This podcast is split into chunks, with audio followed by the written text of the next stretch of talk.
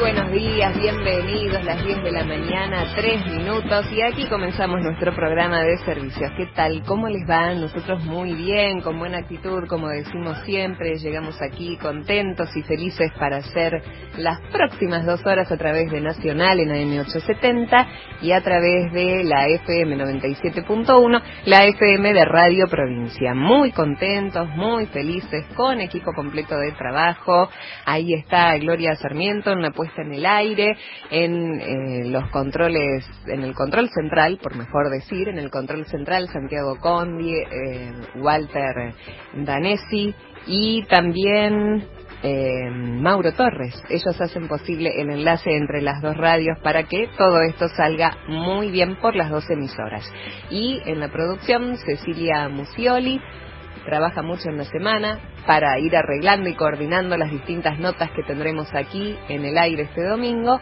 Y las chicas, Noel Tesouro, Marianela Cantelmi, las dos allí bien dispuestas como siempre, trabajando con muchas ganas con muy buena actitud, con mucha responsabilidad como siempre.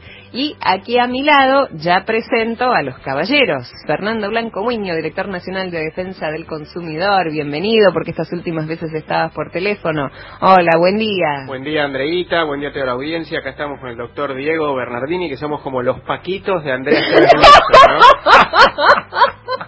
¿No? ¡No! Mañana reír. no, por favor, somos un equipo de trabajo, acá no hay ningún paquito. Qué ocurrencia, me hiciste reír. Ay, bueno, buen día. Para poner un poco de humor a la mañana. Sí, está muy bien, está muy bien, está muy bien.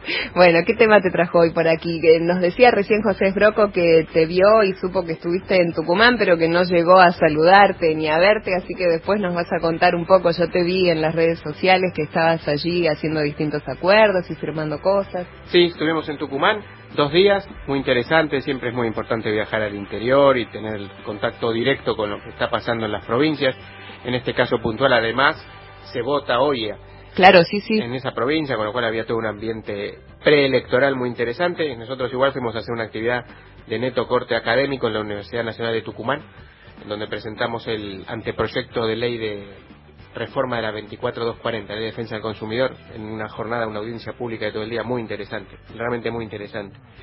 Y mm, para hoy me gustaría después compartir algunos consejos a tener en cuenta al momento de, mm, de utilizar el ahora 12 Por en favor. esta nueva etapa, eh, algunos tips para que el consumidor haga sus deberes antes Muy de bien. ir a- al punto de venta o antes de tomar la decisión de compra a través de una plataforma web, qué es lo que tiene que tener en cuenta por- para utilizar el programa. Buenísimo. Y después le damos curso a nuestra campaña también para contarlo una y otra vez por si hay algún distraído que todavía no lo tiene claro, que sepa cómo hacer valer sus derechos.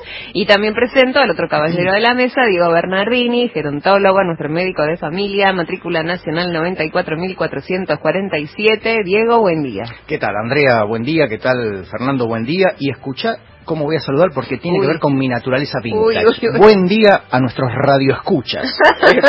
Palabra que siempre me gustó, siempre me llamó la atención. ¿Cómo se vinieron hoy los muchachos? eh? Afiladísimos. Sí, los veo, los veo y los escucho. Es que viene el Día del Padre y- en El domingo que viene. Así es. Van a así estar acá co- en el programa, ¿no? O- O del. Van a Irme la peluca, diría Ah, bueno, muy bien, ¿no? Digo, a lo mejor para pasar con sus hijos, porque después preparen el almuerzo familiar, pero aquí estén a las 10, por favor, les pido. bueno, esperamos algún gesto también de ustedes, ¿no? Claro que sí, con las chicas nos vamos a ocupar, serán muy bien agasajados, serán muy bien agasajados, quédense tranquilos, algo rico traeremos aquí para celebrar. Bueno, ¿y qué tema hoy, Diego? Mira, hoy vamos a hablar, eh, nos vamos a anticipar. Vos sabés que en Argentina siempre te tenés que anticipar. Nunca sabes cómo viene la situación. El sábado que viene es eh, uno de los dos días, yo te diría, más importantes que se conmemoran en el mundo en relación a todos aquellos que estamos vinculados al cuidado y la atención de las personas mayores. El sábado que viene es el Día Internacional de Concientización contra el Maltrato y el Abuso Mm. de las Personas Mayores. Yo soy de los que creen fervientemente, más allá de esto del Día del Padre, el Día de la Madre y otros días, que en realidad estos días se deberían conmemorar de una u otra manera prácticamente todos los días del año. O sea, deberíamos tenerlo en nuestro radar, en nuestra mente todos los días del año. Y esta semana hubo una situación que seguramente muchos habrán leído de quienes nos están escuchando, que es una situación que nos debería hacer replantear algunas cuestiones, no establecer juicios, porque es muy complejo establecer juicios en este tipo de situación, pero que me gustaría que de alguna manera sirva para preparar esta conmemoración del sábado que viene, tenerlo en la agenda esta semana, poder trabajar una vez que pase este sábado próximo y poder entender que ninguno de nosotros está exento de una u otra manera de algo que ocurra y que tiene que ver con esta desgraciada, dramática, triste, penosa situación y muchos otros adjetivos que le podemos poner de lo que ocurrió en la ciudad de Rosario el miércoles pasado cuando una pareja de personas mayores fue abandonada, mm. llamémoslo así porque así mm. eh, aparentemente fue la situación, una situación que hoy todavía sigue en curso de investigación, seguramente va a traer consecuencias de las cuales nos vamos a, noticiar en los próximos días. Esta pareja, como te decía, que fue abandonada en un bar de Rosario. Eh, la señora Hilda, de 89 años, y su marido Hugo, de 92. Y lo más terrible de la situación es que fueron abandonados por uno de sus hijos. Entonces, eh, a mí me gustaría que, que hablemos o que toquemos esta situación, que abramos el diálogo, que nos cuenten quienes nos están escuchando y que alguna vez tuvieron la situación de cuidar a algún familiar, particularmente personas mayores, que nos cuenten un poco cómo se vive eso, no, no estableciendo juicios sobre esta situación, de la cual después vamos a hablar un poco más, pero sí que nos cuenten, que compartan, porque es muy interesante eh, dos aspectos vinculados a esto. Primero, la necesidad de conversar, de conversar nosotros como sociedad de determinados temas, de plantearlos, de ponerlos sobre la mesa, de sacarlos del armario, y la otra, de que a través de los testimonios de quienes nos están escuchando, todos aquellos que hayan vivido situaciones de cuidado vean que no son únicos, que no están solos, que pasa y que no hay nada mejor que escuchar otras experiencias muchas veces para mejorar la situación que uno mismo está atravesando. Así que de eso vamos a hablar. Muy buen tema, muy buen tema. En un ratito volvemos, lo vas a desarrollar y ya le decimos a los oyentes que si quieren participar, 116-584-0870 es nuestro número de WhatsApp. Allí pueden escribir 11 6 584 0870. No es un número para mensajes de audio, pero sí para escribir. 11 6 584 0870. Allí los leemos. En un ratito le vamos a dar curso a todos los mensajes que vayan llegando. Le vamos a poner música a la apertura del programa. Ayer fue el cumpleaños de Alejandro Lerner, uno de los artistas que aquí en el programa nos gusta mucho escuchar porque tiene lindas letras, buenas canciones. Y elegimos, eligió Gloria para la apertura de hoy, Sueños de ayer que suena así.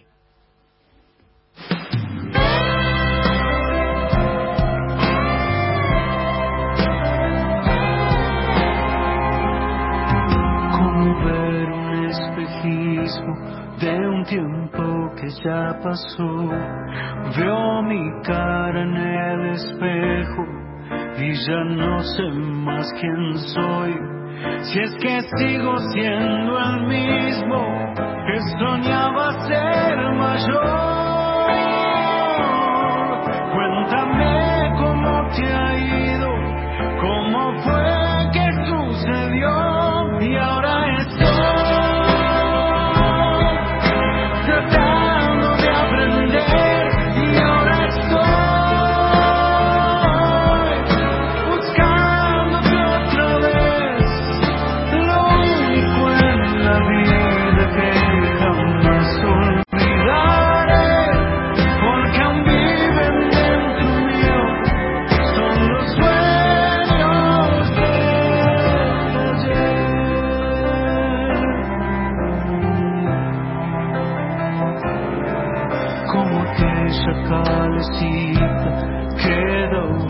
sin parar.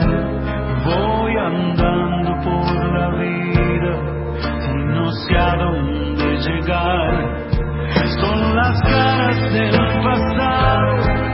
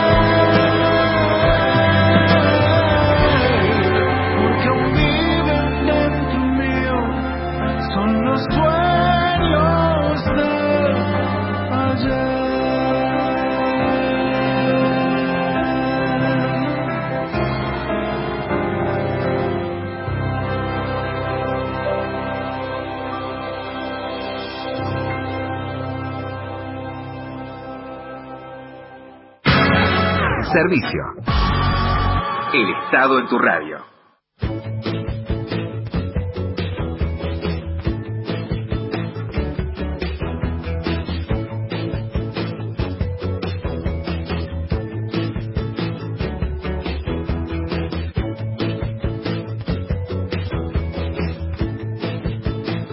Antes de avanzar con el programa, un agradecimiento especial para el trabajo que realizan Alejandro Segade desde la página web de Radio Nacional, cubriendo todo lo que sucede en este programa, y un beso muy especial a Lorena González, que es quien va levantando las frases de lo que aquí vamos diciendo, o de lo que los entrevistados, por mejor decir, van diciendo, y las coloca allí en la cuenta de Twitter de Radio Nacional. Hace un seguimiento muy personalizado de estas dos horas de programa. Nunca te había mencionado, Lorena, pero a partir de hoy, cuando hago el staff, vas a estar ahí en lugar destacado. ¿eh? Muchísimas gracias por tu trabajo. Sos muy, muy amable. Lorena González, visibilizando todo lo que sucede en estas dos horas de programa aquí en el aire de Nacional y en la FM 97.1. Muchas gracias. Un beso muy especial para vos.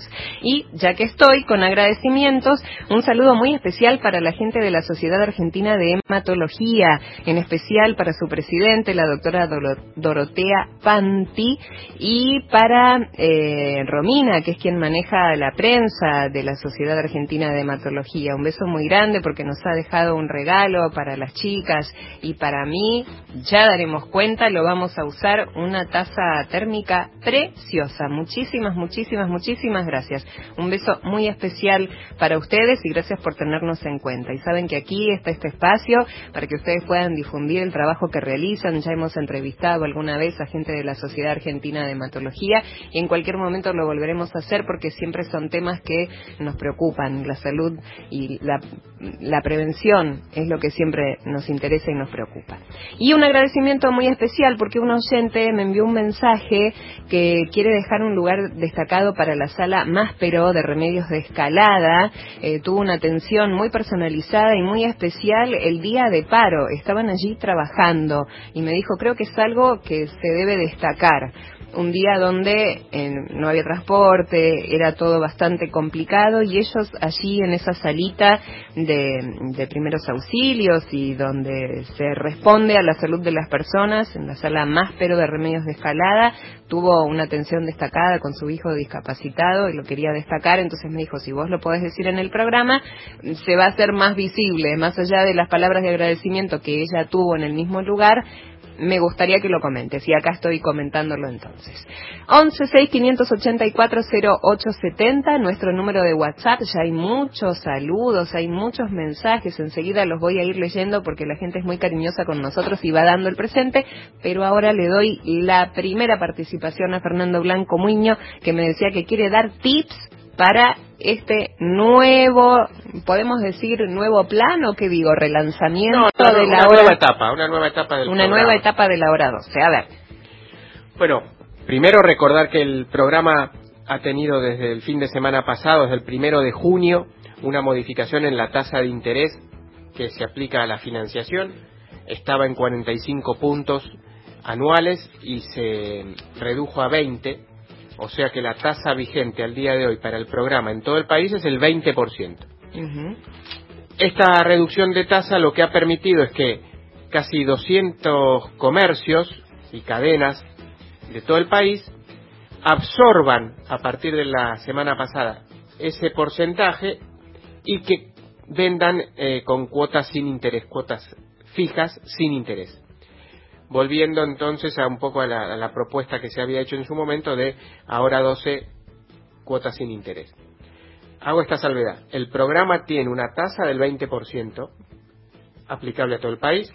En algunas cadenas el programa em, deja en manos de esos comerciantes la decisión de absorber ese 20% y entonces en esos locales hay cuotas sin Queda interés. fijo sin interés. Con lo cual, repasando, el programa es para financiar compras en 3, 6, 12 o 18 cuotas para mm, todas las para todas estas variables, es, decir, 3, 6, 12 y 18 aplica indumentaria, calzado y marroquinería, muebles y juguetes, siempre de fabricación nacional, Andrea. Sí, eso hay que destacarlo, que me acuerdo que vos me lo decías vez pasada, siempre de fabricación nacional. Y ahora 12 y ahora 18 aplica para televisores, todo lo que sea línea blanca, teléfonos celulares, computadoras, notebook, tablet, materiales para la construcción, motos, colchones y turismo.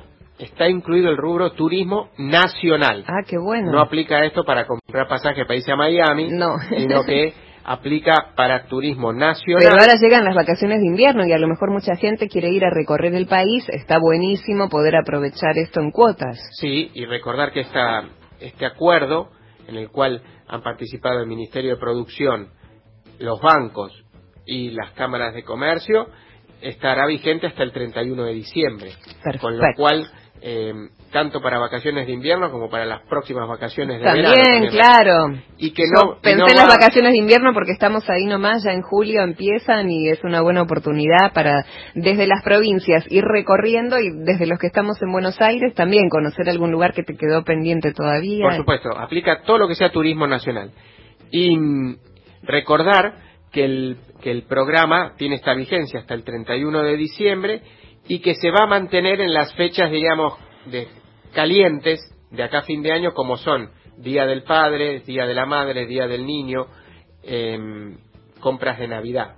Con lo cual, lo que se está buscando es alentar eh, el consumo. Lo que se está buscando también es que las familias puedan ordenar su economía y hacer una previsión, porque esto, la cuota fija sin interés, Claro, te te permite, ayuda, te permite hacer compras que a lo mejor necesitas para la casa. En el primer fin de semana, recordar que el programa tiene vigencia siempre de jueves a domingo de cada semana. Y en el primer fin de semana, que fue anterior, y solo por dos días, o sea, sábado y domingo, porque arrancó el sábado primero de junio, las mediciones que tenemos en la Secretaría de Comercio Interior nos marcan que en algunos rubros hubo un crecimiento del 55% en las ventas, Ay, qué genial. con información que nos han dado quienes hacen estas investigaciones de mercado y las propias de la Secretaría. Esta semana ya tenemos el plan completo, digamos, porque arrancó el jueves y sigue hasta hoy, y vamos a tener más novedades seguramente, de manera tal que hay una respuesta por parte de los consumidores a utilizar este, este medio de pago. Y eso aplica, Fernando, como vos dijiste en el comienzo, para las compras presenciales, pero también para las compras online. Esto aplica para todos los dos canales de venta, el presencial y el online, y algunos consejos a tener en cuenta. Como lo que les comentaba antes, el programa tiene una tasa del 20% y algunas cadenas lo absorben y establecen la cuota sin interés, lo primero que hay que averiguar es si el comercio en el cual yo quiero comprar me va a cobrar el 20% o si absorbe esa, esa tasa de interés. Para eso, en Argentina Agobar barra ahora 12 está el listado completo de los comercios que hasta ahora forman parte del programa y que están ofreciendo cuotas sin interés. Ah, qué Ahí el bueno. consumidor va a poder encontrar en cada uno de los rubros cuáles son las empresas que están eh, Y ofreciendo. sirve para todo el país. Esto es de alcance nacional, en todo el país. Entonces, primera recomendación, cuando uno quiere hacer una compra y sabe que va a pagar con Ahora 12, es ver si el local que, en el cual quiero comprar o la plataforma web eh, aplica el 20% o si absorbe ese, ese porcentaje. Lugar de consulta en Argentina Gobar está por cada uno de los rubros eh, identificados cuáles son las cadenas y los comercios. En segundo lugar, ver si el producto que quiero adquirir está dentro del programa, porque como es solo para los de fabricación nacional, es probable que si es de, que si son productos importados no aplique. Entonces tener ese Chequear segunda- primero eso. ese segundo chequeo. Tercer chequeo que recomendamos, como esta es una compra que se va a hacer con tarjeta de crédito siempre, em, validar con la tarjeta de crédito el límite disponible que tengo. Porque muchas veces eh, uno cree que a lo mejor tiene el límite disponible, va, hace la compra y cuando llega el momento de pagar la se frustra con que Sí. no alcanza el límite que Sí. tiene para comprar. Entonces, una, una buena cosa antes de salir de casa o antes de meternos en una plataforma web, averiguar cuál es el límite disponible. Tanto para, para comprar en cuotas, porque es lo que, lo que importa en este, en este caso. Después, siempre por supuesto, ver, sobre todo para cuando se hacen en plataformas web las compras, si hay costo de envío Claro. ¿Cuál es ese costo? ¿A cargo de quién está? Claro. Y porque resulta que a lo mejor uno está comprando en en sí, en algún alguna plataforma electrodoméstico o y después claro. lo que lo que se Te ahorras por un lado eh, te lo quieren cobrar por el otro. Entonces, ver es eh, completar la compra sabiendo cuál es el costo de envío, si es que lo tiene, y también lo que decimos siempre, ir hacia los sitios oficiales, ¿no? De- Ujú. si, si van a hacer la compra a través de alguna plataforma, que esa, que esa web sea la oficial del lugar para, para evitar inconvenientes con el uso de la información. Buenísimo, buenísimo. Fernando Blanco Muñoz se queda aquí con nosotros. Si ustedes le quieren hacer alguna pregunta, 1165840870, nuestra vía de comunicación, nuestro número de WhatsApp, y nos van escribiendo y muchos van dando su presente. Un beso muy grande a Tania que nos escucha en Uruguay. Un saludo muy especial para Ignacio Russo que nos está escuchando también. Un beso para Adriana que está en Villa Carlos Paz, sin luz, pero escuchando el programa con una vieja radio a Ay, Adriana, ojalá vuelva la luz muy pronto. Un beso muy grande para vos, para Luis, gracias por estar ahí. Un saludo desde San Luis Capital para María Eva Díaz, que se rió con nuestra apertura y la ocurrencia de Fernando y los Paquitos, así que bueno, un saludo muy especial. Enseguida volvemos, vamos a hacer una pequeña pausa comercial, pero ustedes quédense ahí, no se vayan porque hasta el mediodía nos vamos a quedar y tenemos muchas notas para ustedes. Hasta las 12. El Estado en tu radio. Nacional Federal, domingo, 14 horas. el espacio para que podamos comunicar las actividades tanto turísticas como de conservación, investigación, educación ambiental. Parques nacionales. Hoy Cataratas del Iguazú recibe más de un millón de turistas por año. Desde Nacional Puerto Iguazú, Claudio Altamirano y Cristian González recorren los parques nacionales de la Argentina. Es considerada una de las siete maravillas naturales del mundo, patrimonio mundial de la UNESCO. El país en una radio nacional. Domingo te acompaña Nacional. La verdad que un hermano es, es algo que te debería acompañar toda la vida. Yo no tengo idea de qué es tener un hermano. Eh, me lo robaron. Necesitamos de la sociedad para poder encontrar a nuestros hermanos. A esas personas que algo saben, por favor, acérquense. No es fácil hacerlo solo. No hay que tener miedo a, a- a buscarse, porque lo peor ya pasó. Si dudas de tu identidad o crees que alguien puede ser hijo de desaparecidos, comunícate con Abuelas 011-4384-0983 abuelas.org.ar No los dejemos con la duda.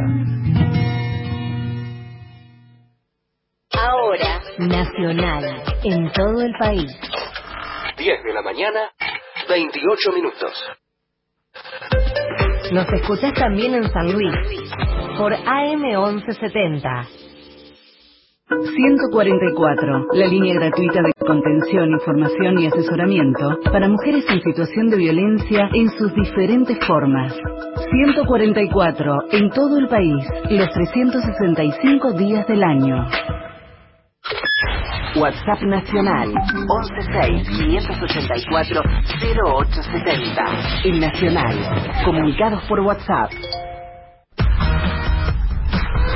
El Estado en tu radio.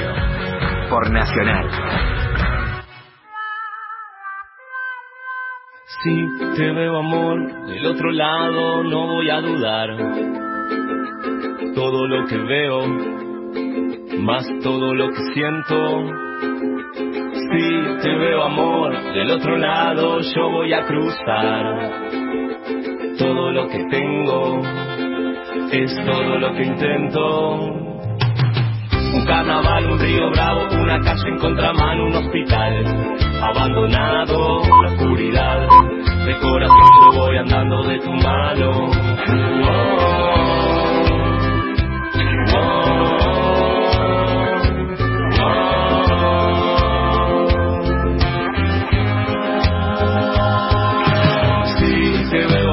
Escuchaban el top de las diez y media de la mañana. Un saludo muy grande para Vero Gelemur, que nos escucha en azul. Un saludo muy grande para Gloria, que está allí también enganchada con la radio.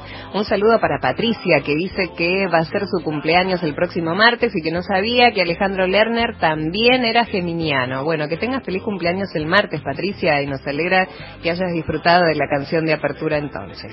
Nos vamos a poner en marcha con una de las primeras notas telefónicas que tenemos para hoy, un tema muy delicado porque supimos que los chicos y las mujeres embarazadas están entre los grupos más vulnerables a la hora de hacer estadísticas en intoxicación con monóxido de carbono. Nos queremos ocupar de este tema, queremos hacer prevención y por eso ya tengo en línea a la médica pediatra Marisa Gaioli. Ella es prosecretaria de la Comisión de Salud Infantil y Ambiente de la Sociedad Argentina de Pediatría y su matrícula nacional es 74.454. Doctora Marisa Gaioli, buen día, buen domingo. Hola, ¿qué tal? Buen día para todos. Bueno, nos queremos ocupar de este tema. Como decía yo ahí en la presentación, vimos un título que nos preocupó mucho. Los chicos y las mujeres embarazadas están entre los grupos más vulnerables a la hora de hablar de intoxicación con monóxido de carbono. ¿Quiere que hagamos un poquito de prevención? Sí, cómo no. Eh, la verdad les agradezco que nos se hayan contactado con nosotros porque es un tema que eh, cuando viene la época de frío, la verdad que es un tema que nos preocupa mucho. Claro. Sabemos que la contaminación del aire es una de las causas más importantes de, de mortalidad y de enfermedad, ¿no? A todas las edades. Y la contaminación del aire interior dentro de las casas nos preocupa mucho más y en el mundo hay como 4.3 millones de, de muertes eh, debido a las causas de la contaminación del aire interior. Es una cifra muy alta. Sí, y donde el humo del tabaco y el monóxido de carbono son los que lideran las listas de contaminación. Y eh, principalmente el monóxido de carbono, las muertes y las intoxicaciones son totalmente prevenibles. Por eso es tan importante que hagamos prevención, porque no tendría que morir nadie no, intoxicado por monóxido. No, claro, claro, claro. El monóxido de carbono se desprende cuando dejamos prendidas las estufas y nos vamos a dormir con el aparato allí prendido. ¿Sería así? En realidad, sí. Ah. Sí, en realidad se produce cuando eh, hay una mala combustión de, de, todos los compuestos que tienen carbono, el gas, todos los derivados del petróleo, el querosén o el carbón. Eh, cuando hay una mala combustión de esos eh, ah, de esos productos y ahí libera eh, dióxido de carbono monóxido de carbono perdón. Igual lo recomendable sería no dormir con las estufas prendidas. Sería ideal dejar precalentada la habitación antes de llegar al momento de dormir o estoy equivocada no sí eso sería lo correcto y aún durante el día eh, dejar eh, las puertas o las ventanas eh, abiertas, unos 10, 15 centímetros, como que para que el ambiente se pueda ventilar, ¿no? eh, y, por ejemplo, todos aquellos eh, que utilicen braseros, por supuesto no dormir con ellos encendidos, prenderlos en el exterior de la casa, calentar el ambiente, como vos decís, y después retirarlo para que se apague también en el exterior. Perfecto. Perfecto. Y hay personas que utilizan eh, prender la cocina y dejarla un rato, el horno prendido, por ejemplo, o dejar hornallas para que la casa se calefaccione. ¿Eso está bien? ¿No es recomendable? No, eso tampoco se recomienda porque con, este, eh, va a concentrar mucho el oxígeno, va a consumir mucho el oxígeno esa, esa forma de calentamiento. Así que calentar con, la, con las hornallas y el horno no se aconseja. Y también uno debería tener la precaución de ir controlando con algún gasista matriculado, ¿no? Antes de, que llegue esta época de más frío. Eso también es una de las recomendaciones que alguna vez he leído. Sí, eso es fundamental. Por un lado, que cualquier instalación de un artefacto a gas no debe ser realizado eh, salvo que sea un, eh, un gasista matriculado. Y una vez por año, y una vez por año se aconseja que todos estos artefactos sean controlados, porque puede, por ejemplo, haber una obstrucción en la salida de la ventilación y eso eh, puede producir que el artefacto empiece a funcionar mal y produzca monóxido de carbono. Y con esta estadística que habla de los chicos y las mujeres embarazadas entre los grupos más vulnerables, que cuando tenemos niños, ¿qué, ¿qué es lo más conveniente? Ya que ustedes desde la Sociedad de Pediatría imagino que tratarán de aleccionar mucho a los papás. ¿Qué, qué, puede decirle a nuestros oyentes ahora? Sí, bueno, tienen que hacer los cuidados, digamos, igual que en, en las personas eh, adultas, eh, también en los ancianos, que también corresponden a una población muy vulnerable, que eso es debido a que tienen unas características que les son propias, ¿no? Eh, por ejemplo, los niños respiran mucho más rápido que los adultos, sobre todo los lactantes. Eso hace que incorporen una mayor cantidad de monóxido de carbono en un ambiente que está contaminado. Y tienen otra característica que los hace muy particular, al igual que la embarazada, la embarazada por, la, por el peligro de la, de la intoxicación por ella misma y por efecto, porque eh, tienen una hemoglobina, que es la proteína que transporta el oxígeno en la sangre, va desde la sangre con el oxígeno y lo va a dejar en los tejidos, así se oxigena el, el organismo. Entonces, el monóxido de carbono, que tiene mucha afinidad por esa proteína, va a sacar el oxígeno, lo corre del lugar y se mm. pone él. Entonces, en vez de transportar esa proteína oxígeno, va a transportar monóxido de carbono. Y eso genera una falta de oxígeno en los distintos tejidos. Esa característica es propia de esa proteína que transporta el oxígeno en los niños, en los lactantes, en los lactantes pequeños, no así en el adulto. Así que esa es una característica que hace que los niños sean más eh, vulnerables a las intoxicaciones y tengan eh, intoxicaciones que sean de mayor gravedad. Doctora, ¿hay alguna señal de alerta que deberíamos tener en cuenta para saber que alguien ha inhalado monóxido de carbono? Bueno, por un lado eh, son los, los síntomas clínicos, ¿no? Que por ejemplo el empezar eh, con estando en un ambiente cerrado, con náuseas, con dolor de cabeza, con vómitos, con mareo, con debilidad, eh, en esos casos se a veces no está afectado generalmente, no se afecta a una sola persona, sino que hay varios afectados. Mm. Eh, en ese caso, digamos que uno lo sospeche, habría que abrir puertas y ventanas y si hay alguna persona que todavía eh, no está afectada, retirar a esas personas del ambiente. Eso sería lo más importante que podemos hacer. Mientras tanto, eh, llamemos al servicio de emergencia o que puedan acudir a un centro de salud más cercano. Perfecto, perfecto, perfecto. ¿Quiere dejar alguna página web o algún lugar donde eh, alguien que esté escuchando esta charla quiera hacer alguna consulta muy específica o quiera consultarlos a ustedes de la Sociedad Argentina de Pediatría? ¿Quiere dejar algún modo de contactarlos?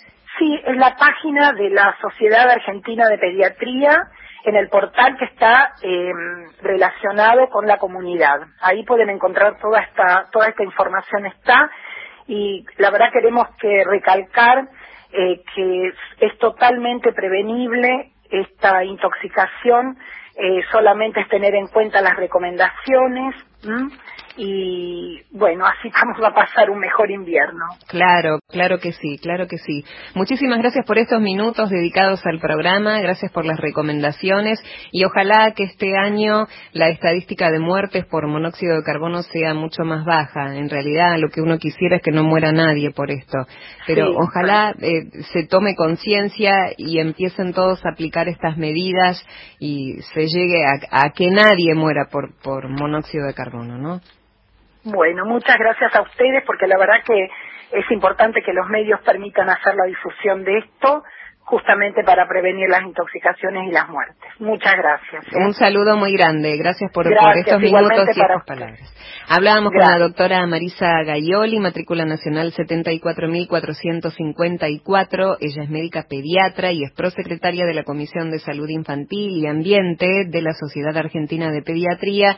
Ojalá que alguien le haya servido esta nota y que, eh, bueno, tengan mucha prevención en el momento de, irse a dormir, en realidad lo ideal sería no dejar nada encendido que, que pueda generar allí alguna ingestión de, monóxido de carbono, ¿no? Ojalá que, que estos consejos que ella nos daba hayan servido.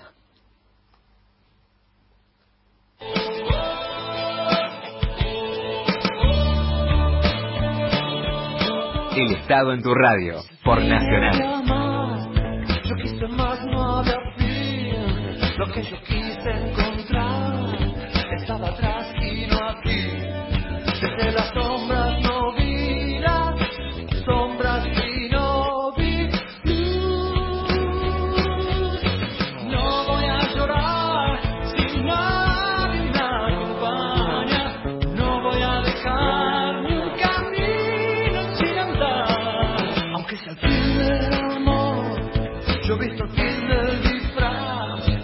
quiero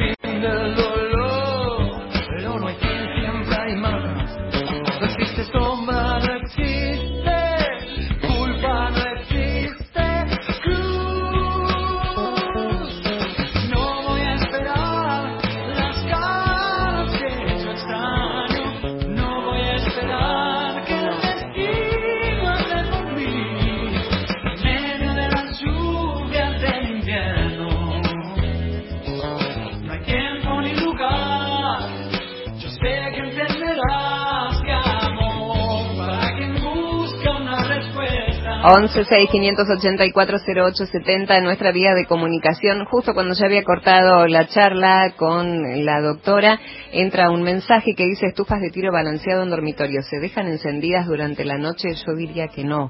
Tratemos de no dejar nada. Preferible poner mucho abrigo en las camas. Ahora estoy metiendo la pata, doctor Diego No, Bernardini. está muy bien. Eh, yo no soy partidario de que las No. estufas queden prendidas y es más, yo soy partidario además de que cuando calefaccionamos nuestra casa siempre, siempre haya una pequeña apertura que permita ventilación. Claro, la doctora decía unos 10, 15 Sí. centímetros, un Sí. poquito para que esté. Totalmente, de acuerdo, siempre. Yo creo que Sí. siempre el- el- la- las desgracias ocurren cuando el ambiente está confinado, está cerrado, aislado. Entonces siempre tenemos que dejar que de una u otra manera circule aire. Sí, así como no me gusta para dormir el aire acondicionado, es más, en mi casa no hay aire acondicionado, pero digo, es muy malo ese aire artificial, ya sea frío o calor. Preferible ir sumando a la Capas cama. de ropa, Sí, sí. sí, mucha. A ver, Blanco Muño, que quería opinar también. No, que quería decir que nuestro nuestro país necesita un salto de calidad en cuanto a eficiencia energética. Tenemos en los hogares, em, no, lo- no en los nuevos, pero sí en los que ya tienen unos años, em, estufas o, o aparatos para calefaccionar que han quedado atrasados en cuanto a la nueva tecnología y que además no cumplen con la reglamentación de- para su instalación que ha ido cambiando con el tiempo. Vos antes comprabas una estufa, la instalabas y listo. Ahora no, la, la estufa tiene que ir acompañada de una ventilación una con una con rejita. Eso habitualmente no se hace o si se hace se hace un tiempo y después la o, o le ponen un cartón porque dicen que entra frío por ahí y se generan las muertes por inhalación de monóxido de carbono. El año pasado hubo 200 en nuestro país, que es muchísimo. Es muchísimo. Es muchísimo. Y es, una, es un tema que mm, no distingue clase social, Andrea. Porque uno diría, bueno, se calefaccionan con estufas o con braseros, entonces es un- una cuestión de los pobres. Realmente No, no, no, no. Hemos tenido casos muy sonados, como la esposa del senador ¿te de. Formosa, un Sí. matrimonio con sus dos hijos y hasta el perrito en, la, en Rosario, y él era, era arquitecto, amanecieron todos muertos, por esto en ese caso era un calefón. Entonces, es un tema muy importante, muy importante que hay que resaltar la necesidad de cumplir con las reglamentaciones en el- al momento de instalar y que no vale ahorrarse unos mangos en una instalación incorrecta porque nos va el riesgo de vida. No, y por lo que tengo entendido, la gente de, del gas está haciendo chequeos. Yo justo tengo unos amigos míos que en el barrio de Belgrano están en este momento sin gas porque fue cortado todo el edificio para una reparación que les intiman hacer y para volver a habilitarlo tienen que resolver ese tema que era inherente a todo el edificio. Creo que los controles se están haciendo, pero bueno, también hay que poner de parte de uno ese granito de arena, esa gotita de agua que siempre decimos y hacer las cosas como tienen que ser. Eso que vos decías, si hiciste la rejita y después la querés tapar, no, por favor, hagamos las cosas bien, que es para beneficio de todos, ¿no? Sí, y, y atando temas, uno de los de los motivos por los cuales desde la Secretaría de Comercio Interior se, se impulsó el ahora 12 en esta etapa de sin interés es precisamente para fomentar que mm, los consumidores migren a tecnología más nueva con mejor eficiencia energética. En aire acondicionado, que puede ser frío-calor y que por supuesto sirve para calefaccionar, o en todo lo que sea línea de gas. Porque mm, hoy por hoy hay, ya hay calefones sin piloto, por ejemplo. Claro. Que no te consumen nada durante el momento que no lo usás, no te generan pérdida, tienen altísima eficiencia energética. Bueno, así como hemos trabajado mucho en el, en el pasate a LED, para que haya una migración a la tecnología en cuanto a, energía eléctrica a, las LED, lo mismo, lo mismo hay que, hay que trabajar, educar y fomentar la, la migración hacia aparatos más eficientes. Volviendo a la pregunta del oyente, es mejor que no, que no deje nada encendido, ¿verdad? Se lo contestás vos porque yo ya había eh, cortado la charla sí, yo creo que lo mejor es abrigarse, dejar siempre una pequeña ventilación y en todo caso cuando uno se despierta por la mañana volver a calefaccionar la casa, pero me parece que en el costo-beneficio estamos agregando uh, beneficios porque vamos a ahorrar menos en estas cuestiones que todavía nos falta, digamos, alcanzar, que es la efectividad energética, pero al mismo tiempo estamos disminuyendo riesgos que en este caso se pagan muy, muy caros. Y vuelvo a algo que comentaste que no debe pasar por alto. Estos últimos casos resonantes, nosotros los analizamos en, un, eh, en ese momento cuando ocurrió.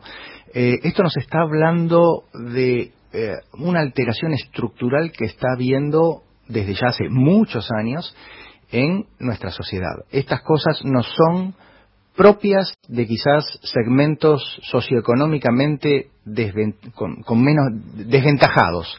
Esto está ocurriendo en grupos de población, llamémosle ABC1 o de alto poder adquisitivo. Y esto es un signo de alarma porque antes no ocurría.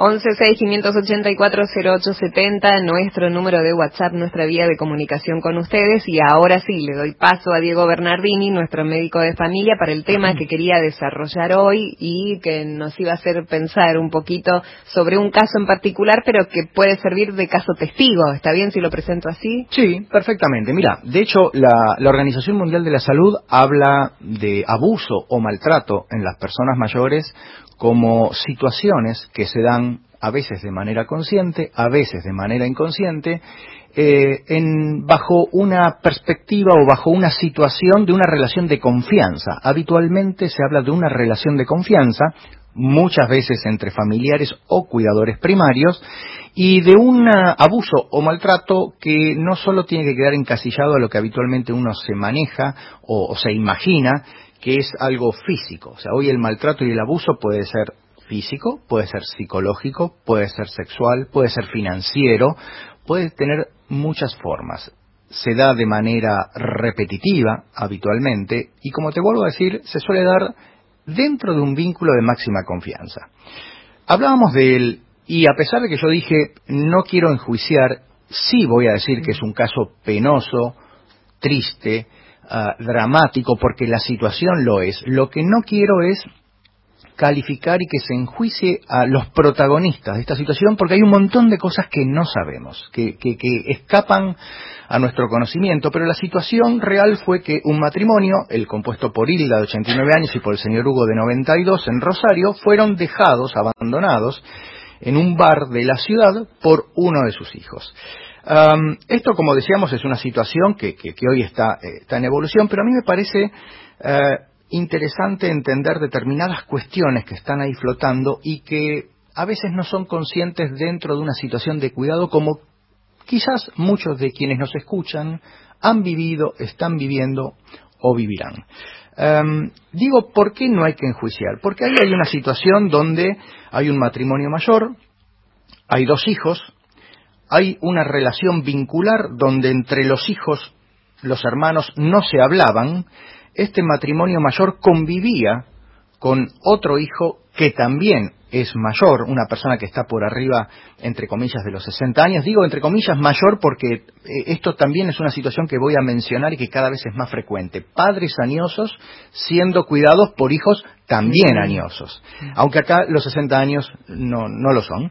Pero bueno, un hijo que eh, aparentemente tenía antecedentes de problemas de salud mental, con alguna licencia psiquiátrica, según trascendió, que no tenía pareja, que tenía una personalidad introspecta, y donde habitualmente parece que el maltrato era una situación constante. Eh, un padre añoso con sordera, el cual de alguna manera esto condiciona la capacidad de comunicación, una madre que defendía a este hijo maltratador, a un hijo que resultó ser abandónico, y una necesidad de ayuda que no llegó, que no llegó por ningún lado hasta que esta situación se planteó. Entonces, eh, esto detona de alguna manera con una incapacidad de pago de un alquiler que lleva a que esta familia, padres y el hijo que lo cuida debían abandonar esa propiedad, eh, padres que cobran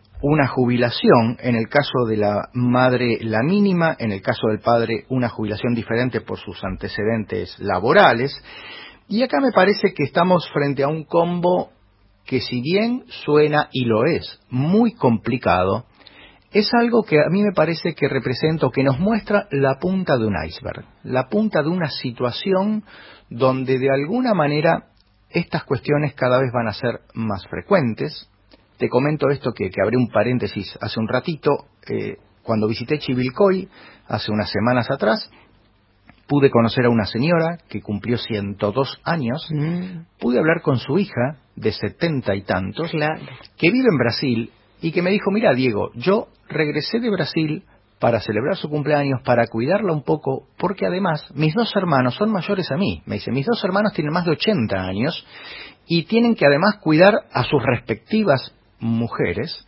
Y esto es un punto interesante porque si bien las cuidadoras suelen ser mujeres, a mayor edad los hombres aumentan como cuidadores. Entonces, vos fijate cómo acá tenemos distintas aristas de una situación que es el cuidado y que es un gran desafío que ya lo hemos tocado, frente una situación que en esta relación de cuidados puede ser mucho más frecuente que lo imaginamos, que es el maltrato y el abuso, como en este caso. Entonces, a mí me gustaría abrir el diálogo, abrir la reflexión, que conversemos y que quienes nos están escuchando nos puedan compartir sus experiencias, tratando de ser cautos, prudentes, de no enjuiciar lo que aquí pasó en Rosario, sino de ver cómo situaciones como estas nos pueden ayudar hablando de un tema del cual, como dije hace un rato, habitualmente no se habla. Me surgen varias reflexiones. Primero que tengo una amiga que siempre dice que antes de juzgar a otro tenés que ponerte en sus zapatos. Porque lo que vos estás contando aquí, uno en verdad no sabe cómo procedería, porque eh, con estas cosas de la salud mental, también no sabes qué está pasando allí en ese hombre que nada, no, no, se puede juzgar. No. Porque además, como vos decís, la mamá también lo defendía, este dijo que era así, bueno, el, el hombre sordo, o sea, toda una situación que si uno no está en esos zapatos de cada uno de los personajes, no, no, no, no, no puede saber. Mira, envejecer eh, la longevidad como fenómeno colectivo que estamos por primera vez en la historia de la humanidad viviendo ahora, porque cada vez son más las personas mayores que viven, eh, puede tener muy diversas formas dentro de, nuestra sociedad.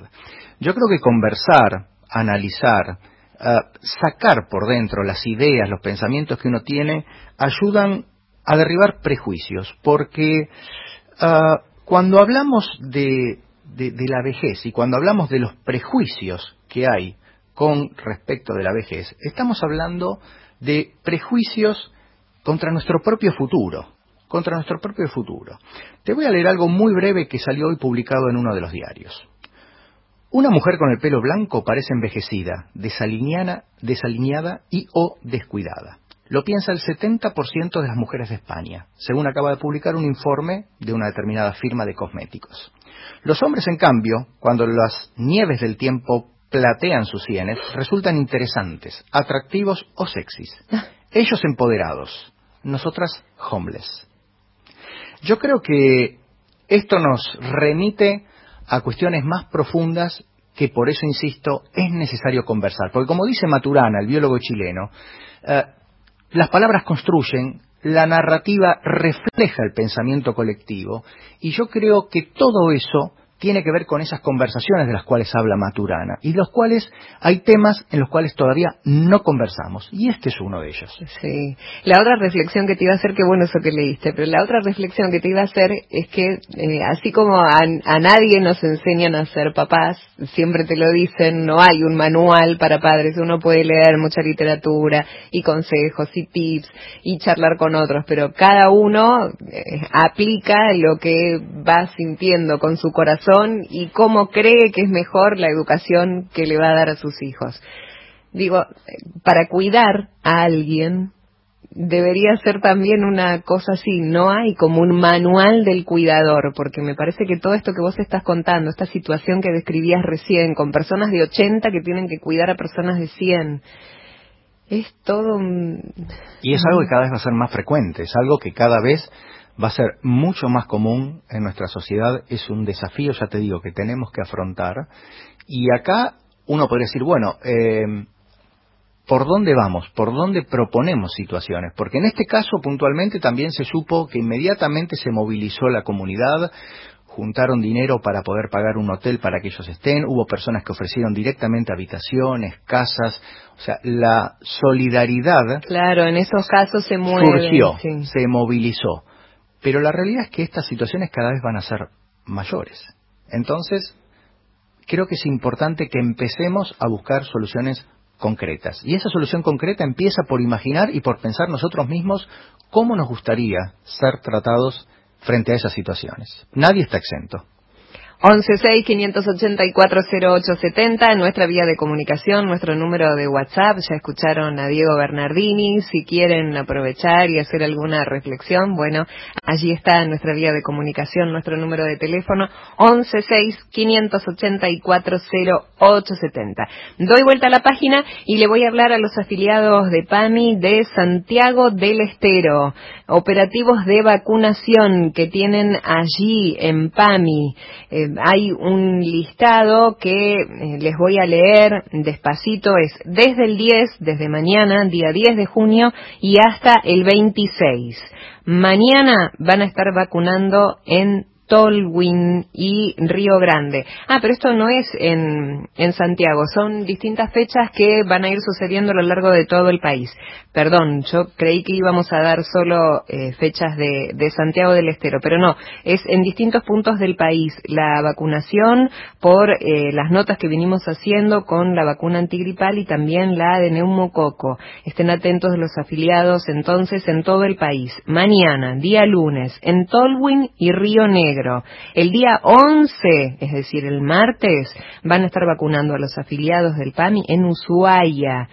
Y el día 18 y 19 en agencias de Calafate y Río Turbio. Si ustedes quieren tener el detalle exacto, www.pami.org.ar nos cuentan que más de 700.000 afiliados ya se vacunaron en farmacias de todo el país www.pami.org.ar. Mañana, si quieren acercarse en Tolwyn y Río Grande, habrá allí todo un operativo de vacunación y el día martes este operativo será en Ushuaia.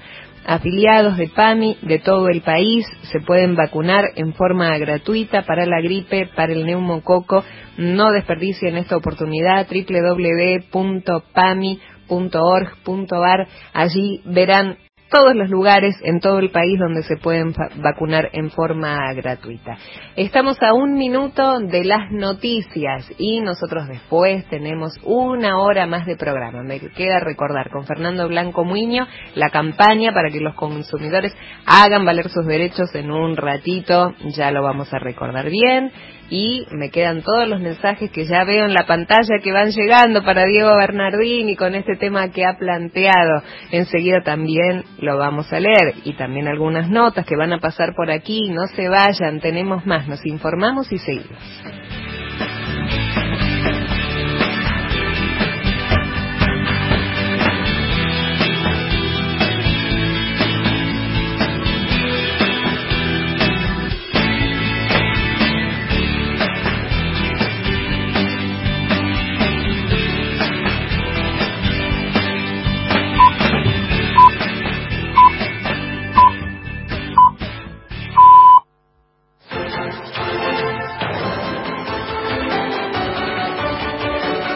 Argentina se informa por Nacional.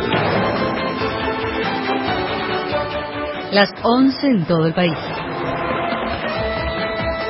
El gobernador de Mendoza expresó su deseo de una economía sana para todo el país. Alfredo Cornejo lo manifestó tras votar en las primarias abiertas simultáneas y obligatorias que se desarrollan en la provincia.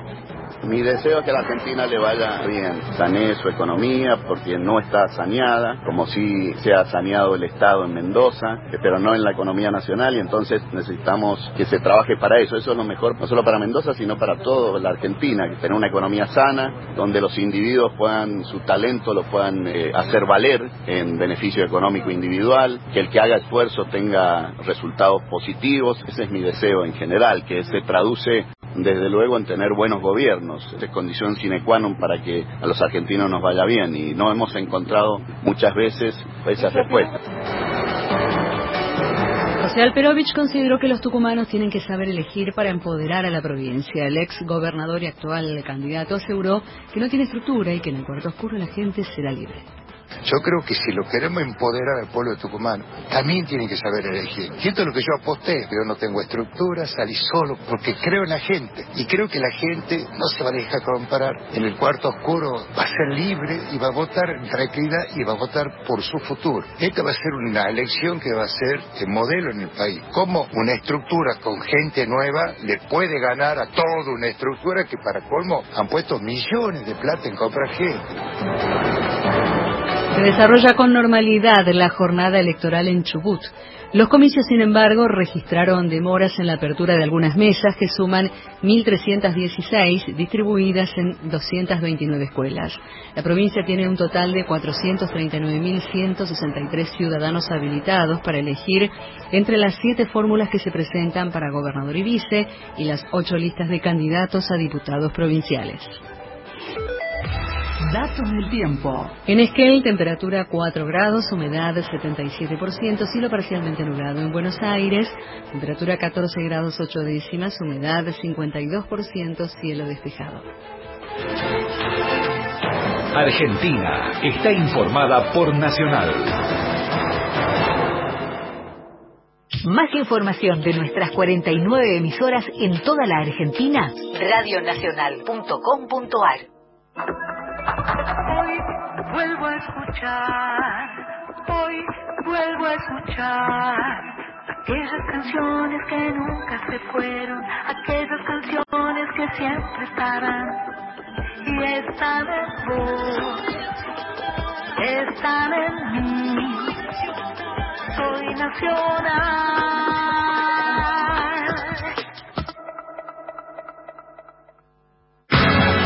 Servicio. El Estado en tu radio.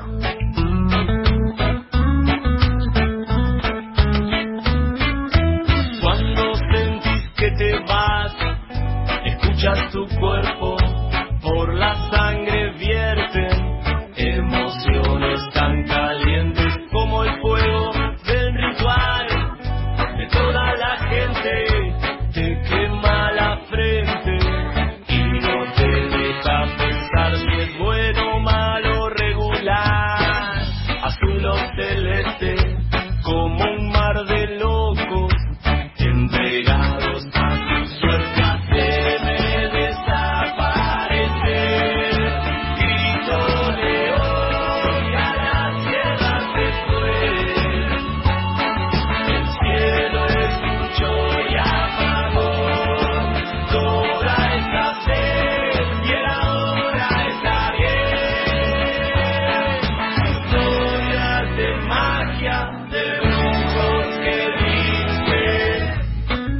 Un saludo muy grande para Marcela de Jujuy, dice que disfruta del programa y hoy hay elecciones allí en la provincia, así que nos cuenta que está yendo a votar en bicicleta. Una genia, Marcela, nos manda foto y todo.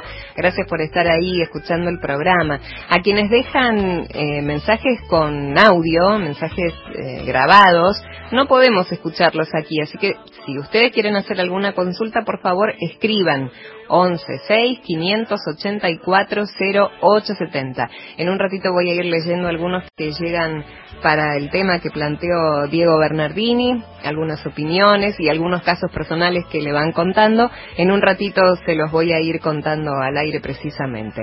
Pero ahora ya recibimos a Aníbal Gutiérrez, él es director de promoción y desarrollo de prácticas contra la discriminación de INADI.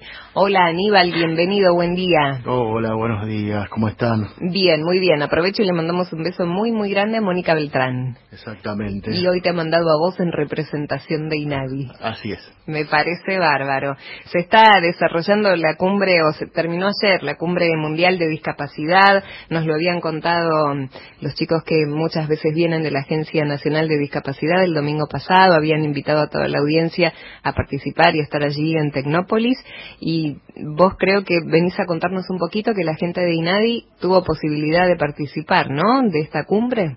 Sí, exactamente. Estuvimos ahí con un stand este, desde los tres días, desde el día, desde el día jueves. La verdad que, que un evento muy importante, mucha gente hubo los tres días, este, tanto en, en todas las, las, mesas de debate, de trabajo, foros, discusiones que hubo, este, así como en, en, en todos los, los, los, stands, tanto de organismos públicos como de, de fundaciones, de organizaciones de la sociedad civil, este, mostrando un poco todo lo que se hace en materia de inclusión de, de, personas con discapacidad, que por definición es un tema que parece que no se terminará nunca, ¿no? Y claro. que creo que nunca se va a terminar, pero se trata de, de, ir haciendo camino al andar y de ir dándole para adelante y, y, y la verdad que eh, nosotros nos fuimos con, con, con un muy buen sabor de boca de, de la presencia del INADI en, en la cumbre porque porque nos, nos, permitió mostrarnos, nos permitió mostrar lo que hacemos, pero además, sobre todo, nos permitió vincularnos, sobre todo con muchos municipios, venían muchos funcionarios de municipios del interior del país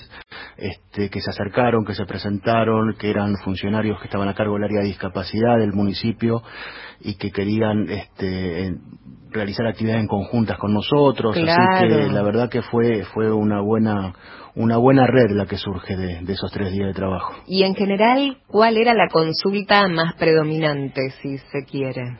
¿Cuál era lo que, lo que más consultaban a la gente de INADI? Y en general a nosotros los que más nos preguntan es qué es lo que más se denuncia, ¿no? Y, y justamente lo que más, el motivo por el cual más se denuncia en el INADI es la discapacidad este, y cómo era nuestra forma de trabajo, cómo era el abordaje que hacíamos tanto preventivo como en el caso de asistencia a las víctimas, así que hubo mucho de, ponernos de acuerdo o de establecer primeros contactos para ver cómo desarrollamos este, campañas conjuntas. Siempre decimos lo mismo, nosotros el INADI es un instituto nacional, es absolutamente federal, tenemos una oficina en cada provincia, así que siempre estamos buscando la manera de multiplicar las acciones de promoción de derechos en todo el país.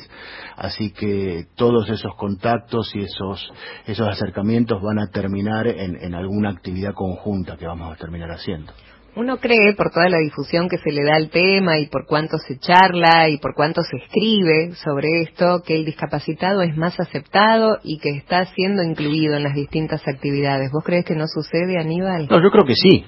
Yo creo que sí, yo creo que la sociedad, digamos, la persona con discapacidad en la Argentina tiene un, un, un, una protección normativa muy amplia y muy importante. Falta mucho todavía por, por hacer y creo que cada vez son más incluidos. Este, pero todavía falta, todavía falta mucho, todavía falta pensar en clave de persona con discapacidad eh, muchas cosas que se hacen, ¿no es cierto? O sea, eh, y tener mucho más cuidado. Eh, para poner un ejemplo, la, la, la, la, las obras que se hacen en la, en, la calle, en la ciudad de Buenos Aires, para poner un ejemplo, son muy importantes, están puestas de manera tal las vallas y demás para generar el espacio para el transeúnte y están puestos algunos cuidados para, eh, por ejemplo, las personas que se movilizan en silla de ruedas, pero no siempre están colocadas con el cuidado que deberían estar colocadas, mm. este, esa, esa, tomadas esas medidas para, para que se puedan trasladar fácilmente. Eh, pero, pero sí cada vez creemos que, que, hay más. Nos falta, nos falta mucho, nos falta muchísimo. Sí, todavía hay... sigue pasando aquí en la ciudad de Buenos Aires, no sé cómo será en el resto del país pero hay gente que en sus vehículos estaciona sobre la rampa donde tienen la bajada los discapacitados. Yo te juro que a veces cuando veo esas situaciones no las puedo creer. Sí, sí, eh, tiene que ver también con, con, con es la el conciencia. mínimo con- segundo con la pensar en el otro, es ¿no es cierto? claro, Exactamente, tiene, sí. tiene que ver con eso, tiene que ver con con que muchas veces eh, somos nosotros, ¿no? todos los ciudadanos, los que diciendo las cosas con algún nivel de ligereza eh, estamos este, lastimando o estamos prejuzgando o estamos discriminando directamente a la persona con discapacidad. Por ejemplo, en el uso del lenguaje, este, cuando, cuando hablamos del sordo, ¿no? Mm. en vez de la persona con una discapacidad auditiva, ¿no? Claro. O sea, definimos a la persona a partir de su discapacidad y no es así. Eh, o cuando, para tratar de resultar más amigable, eh, hablamos del, del cieguito. No, no, no es un cieguito, es una persona con una discapacidad visual. Claro. Este, entonces, eh, ese tipo de cosas tienen que ver con, con, con cómo tenemos que, que, que, que dirigirnos, cómo tenemos que tratarnos y cómo tenemos que vincularnos con un igual. En definitiva, eh, eso es lo que hay que tener muy presente todo el tiempo. Esa persona que está enfrente, que es una persona con discapacidad, es un igual. Claro. No es Sí, Mónica otro. siempre nos habla del cuidado de las palabras, ¿no? Cuánto tenemos para aprender en ir corrigiendo, en ir hablando con propiedad, en ir incluyendo desde el vocabulario. exactamente, es fundamental. Es fundamental porque desde ahí construimos un montón de cosas distintas. Claro, claro que sí. Aníbal, ¿te quedas un rato con nosotros? Por supuesto que sí. Aníbal Gutiérrez, director de promoción y desarrollo en prácticas contra la discriminación de INADI, se va a quedar aquí con nosotros un rato más. Si también tienen preguntas para él sobre algo inherente a INADI o sobre algo de lo que haya sucedido en la cumbre, seguramente va a poder responder, así que se queda con nosotros, 1165840870. Yo antes de irnos a las noticias decía que todavía no pudimos ocuparnos con Fernando de nuestra campaña y creo que este es el momento preciso. Los consumidores tenemos el poder, así que contémosle a la gente que todavía no lo sabe, que a lo mejor tenemos algún oyente que por primera vez hoy nos escucha, o alguien que a lo mejor hasta ahora nos escuchó hablar de esto, pero dice, nunca tuve yo ninguna situación en ningún comercio y justo esta semana le pasó. A ver, digamos una y otra vez que es lo mismo pagar en billete efectivo que con tarjeta de débito o un pago en tarjeta de crédito. Exactamente, esa es la campaña. Seguimos machacando con esa con esa idea que mm, lo que pretendemos es darle al consumidor los- las herramientas para defender en tiempo real en el comercio o cuando está haciendo la compra eh, sus derechos y que mm, sepa que los puede mm, que los puede ejercer en forma inmediata, ¿no? Em, tenemos el glosario de excusas por las cuales suele suceder que cuando elegís un producto y vas a la caja a pagar, te dicen, ah, no, pero si paga con tarjeta de crédito tiene un recargo, o con tarjeta de débito Sí. tanto. O justo el postnet en ese momento que vos entraste al negocio, en ese momento dejó de funcionar. O la otra, no llevo una semana ya con esto, ya pedí reparación, pero esas son las excusas más comunes. Sí, maravilloso. Sí, sí, son muy simpáticas. Y lo interesante es que se replican a lo largo de todo el país, ¿eh? Mm. Porque uno viaja y los cartelitos en los comercios, eh, solo efectivo, o en los restaurantes, pago con tarjeta, recargo 10%, eh, lamentablemente se, se repiten y es lo que nos lleva a, en todos los A programas seguir vez, trabajando en este tema claro. porque mm, hay, hay que cambiar esa práctica comercial. Y Por además porque es una ley, lo, vos lo decís siempre, no es que se te ocurrió a vos un día, viniste, me dijiste, yo me acoplé y acá vamos, no, es una No, no, no, no, es la ley de tarjeta de crédito, siempre lo decimos, artículo 37, inciso C, está vigente para todo el país. Y lo que hay que buscar, por supuesto, es reconocer al, al buen comerciante, porque estamos alertando ante una mala práctica comercial, pero hay cientos de miles de comercios que eh, respetan el marco legal y si vos vas te cobran lo mismo, no hay, no hay recargo nada por el estilo. Lo que estamos alertando es para aquellos que están a través de una mala práctica comercial, una práctica abusiva, eh, vulnerando derechos del consumidor. Entonces el consumidor que sepa que puede ir con los billetes o con una, un pago en tarjeta de crédito o con tarjeta de débito y no tiene que tener Y modificaciones de precio, claro. pedir el ticket o factura de compra, como también decimos siempre, tomarse cuando reciben el, el papel tres segundos para ver si efectivamente es un ticket o una factura y no un, y no una orden de compra o un presupuesto sin valor legal, porque hay, hay picardías por todos lados, tenerlo eso como respaldo de, de la operación comercial que se haya hecho y en caso de recibir la negativa o maltrato, darse media vuelta a ir. Sí, si el consumidor tiene la fracasen, posibilidad de adquirir el mismo producto en otro lugar, que lo haga. No hay que avalar con la compra esas malas prácticas comerciales. Seguro, seguro. Y yo te conté la otra vez, adopté desde hace un tiempo, cada vez que me atienden bien en un comercio, me voy satisfecha, hice la compra, me cobraron eh, con tarjeta y pude resolver todo bien, agradezco y vuelvo y hago como una propaganda entre mis amistades, si necesitas tal cosa, anda ahí, a esta dirección que te van a atender bien. El otro día se lo dije a, un, a una chica que me atendió muy bien en un, en un comercio, le digo, ay, gracias, nunca cambies la manera de atender. Y la chica me miraba, no sabía si yo, le digo, te lo digo en serio, porque uno ha pasado por lugares donde eh, parece que estás molestando, digo, me atendiste bien, me cobraste, ay, bueno, gracias, me decía, digo, gracias a vos, nunca cambies esta manera de atender, me parece que está bueno que se dé esta reciprocidad, que si uno va bien predispuesto al comercio, del otro lado tengas un- una buena venta también. Sí, claro. Nosotros trabajamos mucho con la Cámara Argentina de Comercio y Servicios, sobre todo para todo lo que tenga que ver con retailer de electrodomésticos, eh, para que el, el vendedor sea empático, sea cercano, también con, con lo que en el área de gastronomía, los mozos. Nuestros mozos han perdido en estos últimos años eh, es- esa, esa simpatía característica, ¿no? Totalmente. Muchos de ellos, no, no hay que generalizar. No hay que generalizar, pero... Pero eh, uno va a otros lados y el mozo es una persona muy cercana, hasta que recomienda menú, lo que fuere, y eso se ha ido perdiendo. Entonces queremos recuperarlo y para eso hay que trabajar, en el caso con los proveedores, para que capaciten a sus empleados, capaciten a, los, a los responsables de cada punto de venta y generar una nueva cultura comercial. Totalmente, totalmente. Hay muchos mensajes, 1165840870 para Diego y este tema que nos había planteado. Mira, aquí te voy a leer uno de Fabián de Mendoza que dice, dado como lo expresa Diego, hay situaciones no deseadas que pueden ir en aumento. Pienso que lo que se podría potenciar además con los índices de aumento de tiempo de vida es que el Estado debería acentuar el seguimiento y la protección del adulto mayor conjuntamente con los acompañantes, dice. ¿Cree que podría ser?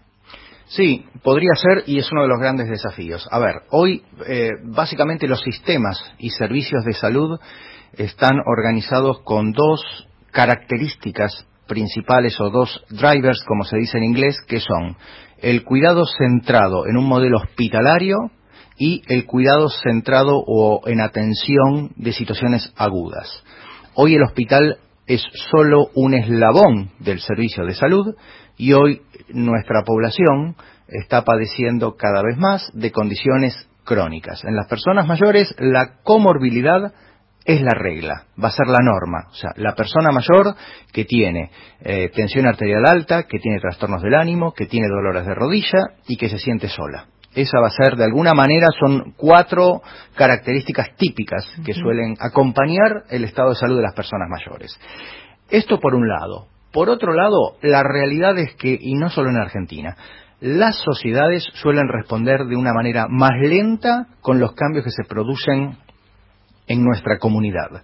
Pero también una aclaración, no tenemos que esperar todo del Estado, porque esto también es una característica paternalista de nuestra cultura argentina. El Estado es un apoyo, pero mucho de eso va en la responsabilidad de la propia persona y también de la familia. No olvidemos que la familia tiene distintas etapas. En algún momento de la vida nosotros somos los cuidados y solidariamente nosotros deberíamos cuidar, idealmente. Entonces, a mí me parece que efectivamente la política pública necesita poner foco en estas determinadas situaciones. Hoy sabemos, y digo hoy porque probablemente las generaciones de las futuras mujeres que arriben a edades avanzadas va a ser muy diferente a las mujeres que hoy son personas mayores, mujeres que habitualmente han estado, entre comillas, relegadas a una actividad doméstica, que no han podido aportar a un sistema previsional eh, y que muchas veces quedan en condición de vulnerabilidad ante el fallecimiento de su compañero, por el tema este de la pensión, de la protección social. Entonces, a mí me parece que hoy, hoy el desafío es las mujeres, la condición de vulnerabilidad, de pobreza y de soledad. Eh, creo que claramente, como dije antes, la política pública tiene que poner foco en esto, pero, pero, y esto no descalifica lo anterior, las personas, la familia, la comunidad tenemos que responder, como recién hablabas con Aníbal, con entornos más amigables, porque el 90% de la discapacidad va relacionada a las personas mayores. Tenemos que hablar de políticas públicas que entonces beneficien y beneficien a quienes toman, beneficien, por ejemplo, el comercio que ilumina más, que saca barrera arquitectónica, que pone mensajes eh, más fácil de lectura, que capacita a sus empleados. todo esto, y esto, ¿sabes qué es lo importante, Andrea? Que esto no es inventar la rueda, esto ya se está trabajando en muchos otros países. Entonces, necesitamos, necesitamos que la política pública ponga foco en esto, sin pensar, como alguna vez escuché, de, algún político. No, pero las personas mayores sabemos que nos votan a nosotros. No, no, no. Las personas mayores votan y pueden cambiar el voto. Pero si nadie les habla a ellos, probablemente pierdas ese voto que pensás que supuestamente está garantizado. Entonces, esto es algo muy complejo, pero que tenemos que abordarlo porque en verdad las personas mayores no están obligadas, pero muchas van a votar. Yo fui presidente de mesa en muchas elecciones y venía gente de más de 80, 80 y pico, con bastón, en silla de ruedas, llegan igual con su documento, con su libertad cívica, he recibido gente, quieren votar.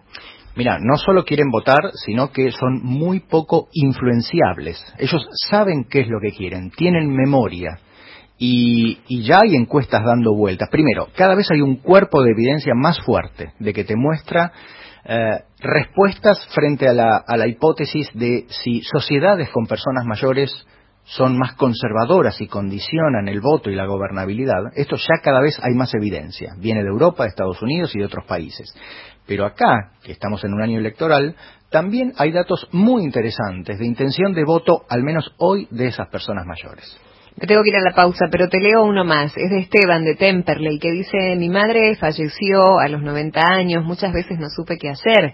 Ella se resistía a ir al médico, pues le tenía pánico, porque pensaba que iba a quedar internada. ¿Hay que respetar esa decisión? Dos lecturas rápidas. Primero, como médicos tenemos que pensar por qué esa señora nos tenía pánico, por qué esa señora porque nosotros también tenemos que entrenarnos para poder comunicarnos mejor. Eh, y otra cosa que es muy importante y que da para programas, la autodeterminación de la persona. Que esa persona, por tener años, no pierda el derecho de autodeterminar qué es lo que quiere. Y vuelvo a invitar a la reflexión. ¿Cómo nos gustaría a nosotros? ¿Qué nos gustaría que pasara con nosotros en esa situación? ¿Dónde quisiéramos morir? Y te lo digo muy rápidamente, estamos muriendo muy mal, estamos muriendo en los hospitales. El hospital es para curar, no es para morir. Entonces tenemos que muchas cuestiones empezar a replantearnos. Qué tema, qué tema.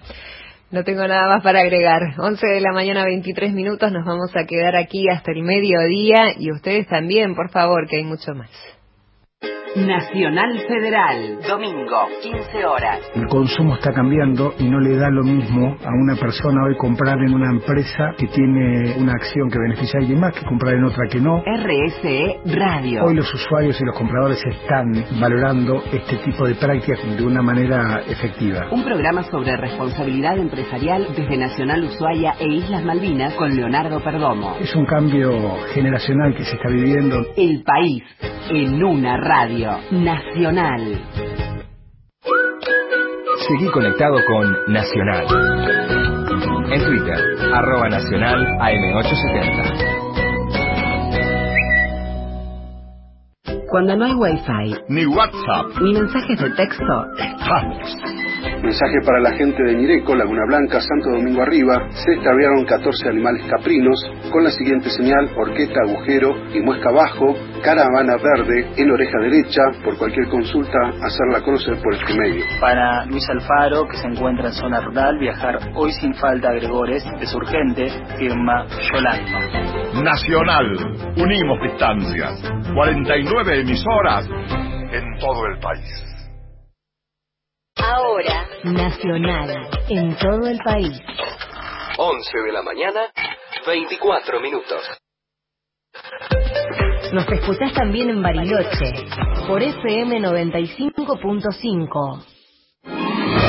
Radio Nacional te invita a la grabación de Las dos carátulas, el Teatro de la Humanidad. El lunes a las 19.45 venía a nuestro auditorio a presenciar Edmundo Ken con la actuación de Rubén Stella y un elenco de primeros actores. Producción y dirección Nora Massi. Te esperamos en Maipú 555. Entrada libre y gratuita. Invita Nacional. Quédate en Nacional. Próximo programa, Panorama Nacional de Noticias. Festival de Otoño en el Teatro Ópera Orbis. 20 conciertos, más de 30 artistas. Mario Bofil, Aloncitos, Los de Imaguaré, Morgado, Graña, Ardit, Teresa Parodi, Ana Prada, Nano Stern, Elena Roger, Lito Vitale, Nacha Guevara, La Mississippi, Jairo, La Trasnochada y mucho más. Junio 2019, Teatro Ópera Orbis. Entradas en venta en boletería y por Ticketek.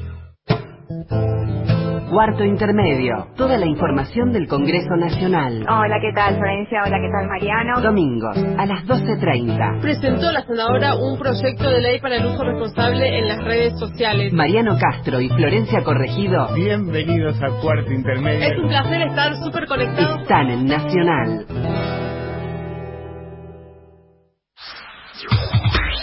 Hasta las 12. El Estado en tu radio.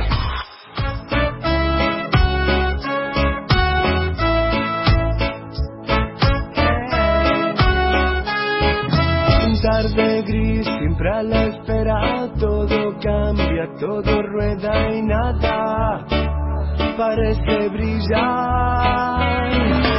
Ha pasado tanto tiempo que ya casi ni lo siento y vuelvo al mismo lugar.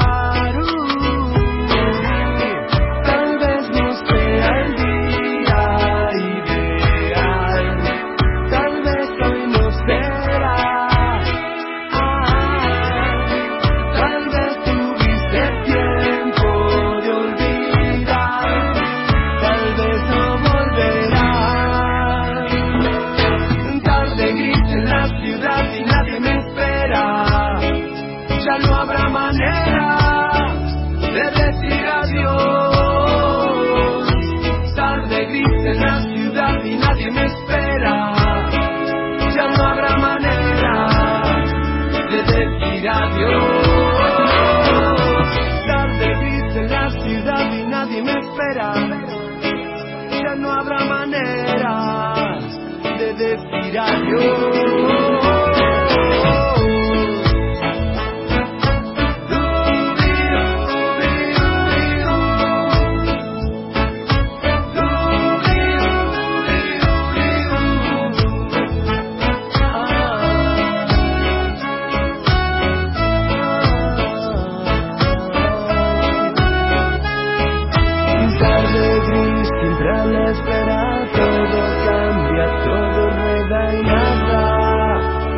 linda música va poniendo Gloria desde el control, nos vamos motivando y yo la voy dejando porque mientras tarareo, muevo el piecito y ustedes a lo mejor también mientras escuchan el programa están allí pensando ya en el almuerzo, con un mate, con un café, amenizando la mañana.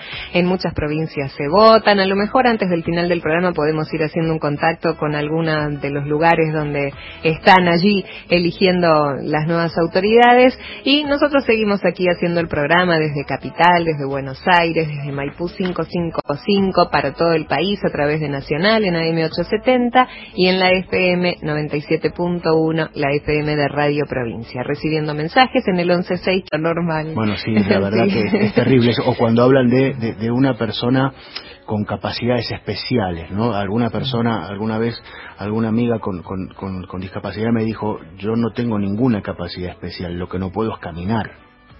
Dice, estoy en una silla de ruedas. Sí, me parece que ese término se puso, quiero creer, ¿eh? en realidad como para no herir a la persona y se quiso, me dice, hay gente que dice, ay, mira qué angelito, y dice, no, no son No. angelitos, son Son personas, como personas, todos son personas como cualquiera. Yo aprovecho, hace poquitos días este, el INADI publicó eh, un nuevo trabajo que está en la página web de INADI, argentina.gov.ar barra INADI, en la parte de recursos digitales, se llama Accesibilidad y no discriminación, y justamente lo que, lo que hace es un recorrido respecto de lo que es el paradigma de la discapacidad, cuál los diversos paradigmas de discapacidad que ha habido a lo largo la historia, cómo estamos hoy, cuál es la normativa vigente en la Argentina y cuáles son todos los recaudos que se deben tomar de todo tipo para que eh, sea plena la, inclusión y la integración de las personas con discapacidad.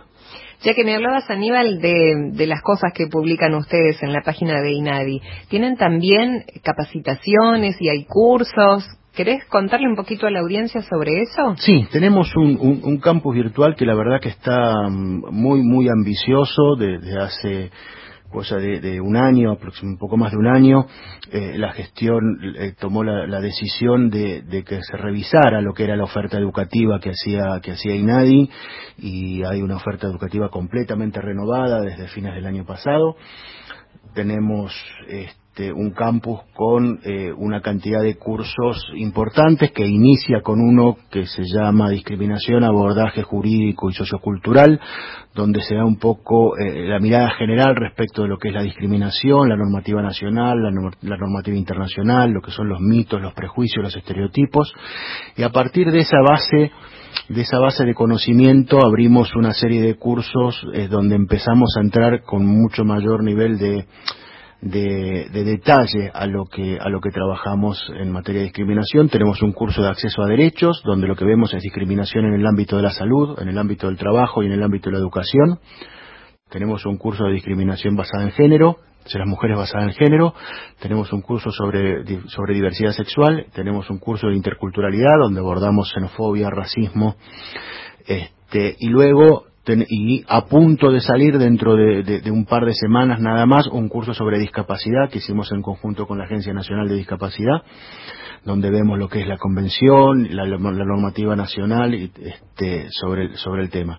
¿Quiénes pueden hacer estos cursos y cómo se inscriben? Esos cursos son absolutamente gratuitos, lo puede hacer cualquier ciudadano, este, cualquier persona, no ciudadano, porque la verdad que tenemos de, diversos países, por suerte, cursantes. Lo puede hacer cualquier persona este, que esté interesada en la temática, ingresa a la web de INADI, este, www.argentina.gov.ar barra INADI.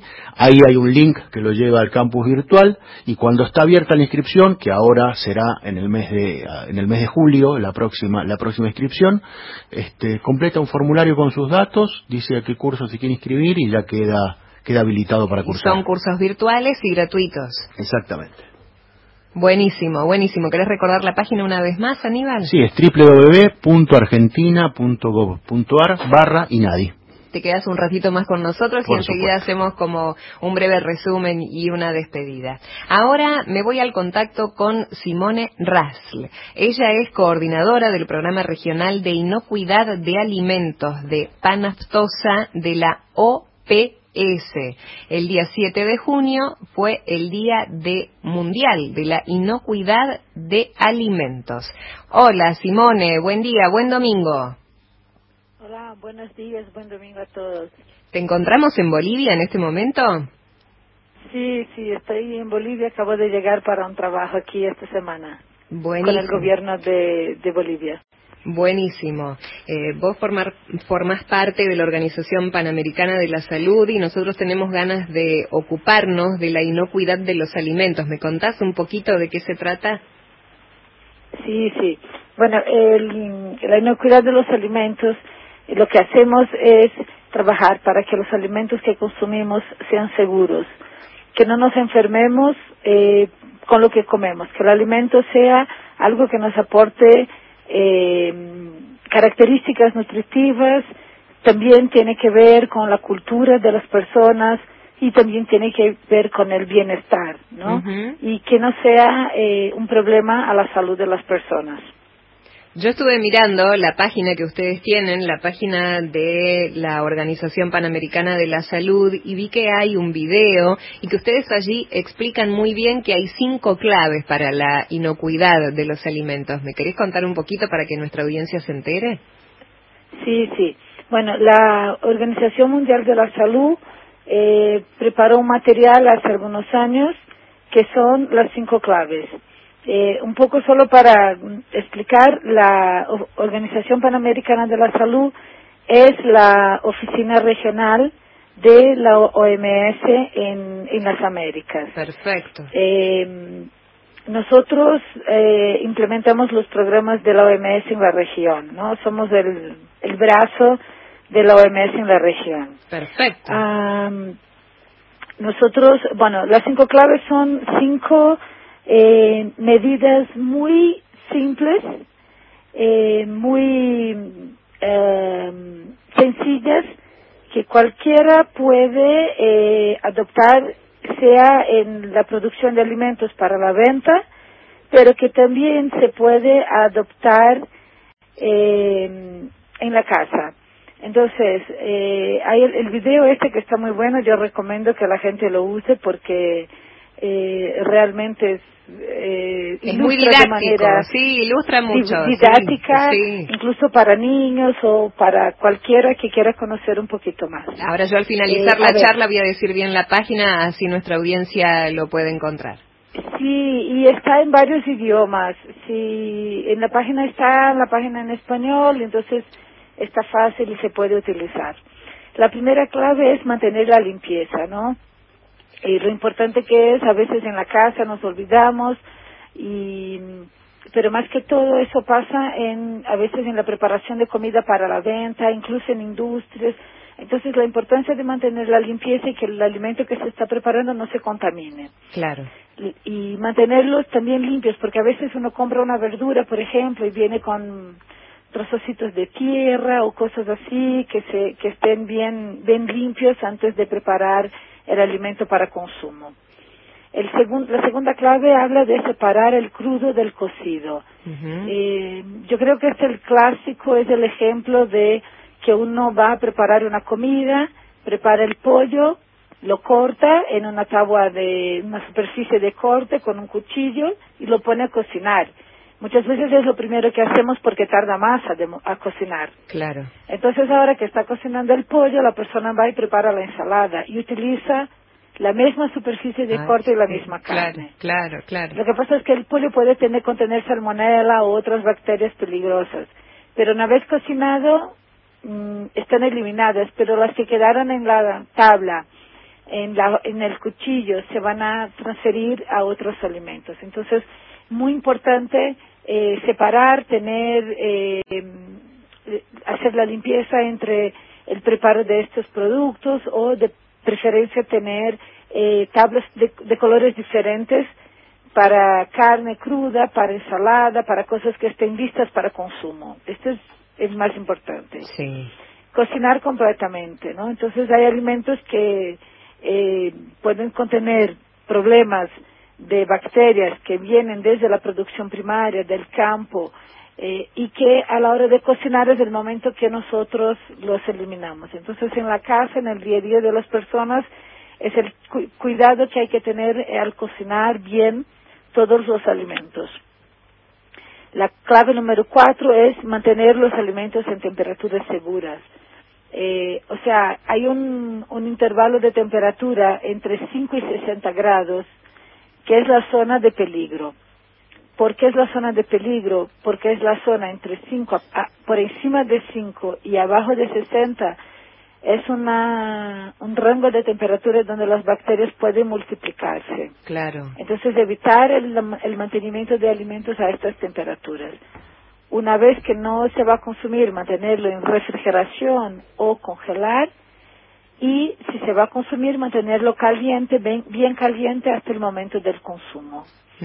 Eh, hay una hay un, un mito de que hay que dejar es- enfriar bien los alimentos para poner en la heladera eh, y este es un gran problema es mantener el alimento en temperatura en la zona de peligro no entonces es porcionar los alimentos en pequeñas porciones menores más bajas y mantener en la heladera para que se termine de enfriar en la heladera no daña el, el equipo y mantiene las bacterias bajo control sin multiplicarse, si por el caso que hay alguna. Y la última clave que es utilizar agua y alimentos seguros, ¿no? Utilizar agua potable para el consumo y para cocinar, y eh, conocer bien el origen de las materias primas que se va a consumir. Si estás en duda, si no sabes de dónde viene y que pueda tener algún tipo de contaminante o de peligro allí, que no, no se utilice. Entonces son cinco maneras muy simples. Mantener la limpieza, separar crudo del cocido, cocinar completamente, mantener los alimentos a temperaturas seguras y utilizar agua y materia prima y alimentos seguros. Con estas cinco claves se soluciona el 80% de los problemas que puede haber en el, la preparación de un alimento en la casa de las personas. Simone, ha sido muy clara, me gustó muchísimo el contacto contigo, sos de Brasil, ¿no? Sí, soy brasileña.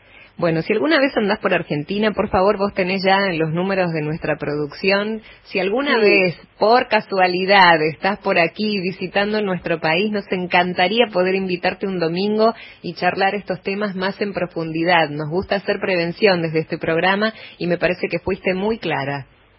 Bueno, pues yo agradezco muchísimo la invitación y me encanta, me encanta Argentina, viví un año ahí, me, me encantó. Ah, qué bueno. Y por supuesto que si voy, iré y les felicito por la iniciativa y por trabajar con prevención, que es mucho mejor que trabajar con el tratamiento o con la solución de un problema que ya haya ocurrido. Claro, claro. Sabes que aquí tenemos a un médico de familia, se llama Diego Bernardini, me hace señas que te quiere hacer una pregunta o un comentario. Ah, sí, claro. Simone, ¿qué tal? claro. ¿Cómo estás? Hola, ¿qué tal? ¿Tenés base en Washington, D.C.? No, yo tengo base en Río, Ok, en Espanaftosa, es un centro de salud pública veterinaria. correcto, correcto, perfecto. Grandes, grandes estructuras de la OPS. Muy bien. Sí, Un gusto enorme.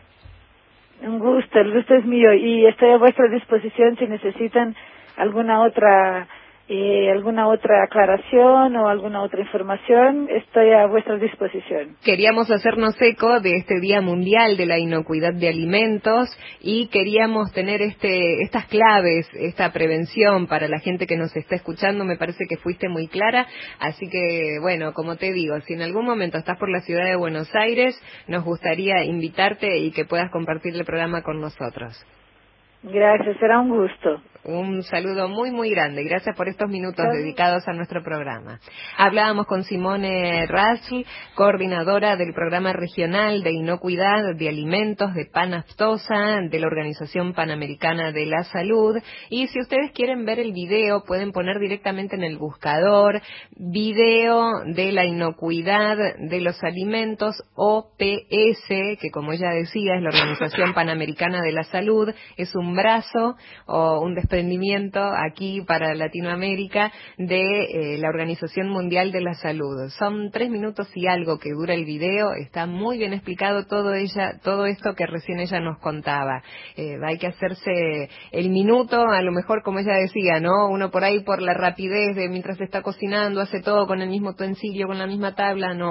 Tómense el minuto, hagamos prevención, tratemos de no contaminar los alimentos, cuidemos la limpieza, cuidemos las cadenas de frío y también la del calor, como ella decía. Creo que ahí está muy bien explicado en el video. Si pueden verlo, no se lo pierdan.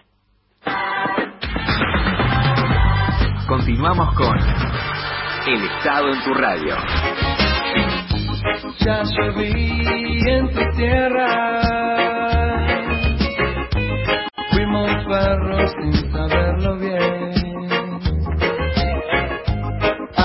Través de tus ojos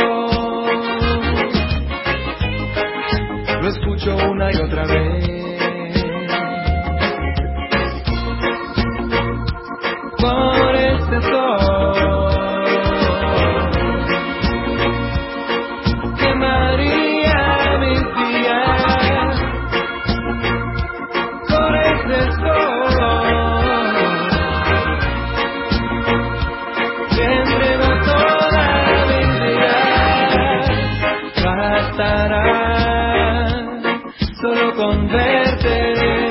Quedan 14 minutos de programa. Aquí nos quedamos con Diego Bernardini, nuestro médico de familia, con Fernando Blanco Muño, director nacional de Defensa del Consumidor, y con Aníbal Gutiérrez, que hoy nos visita, director de promoción y desarrollo de prácticas contra la discriminación de INADI.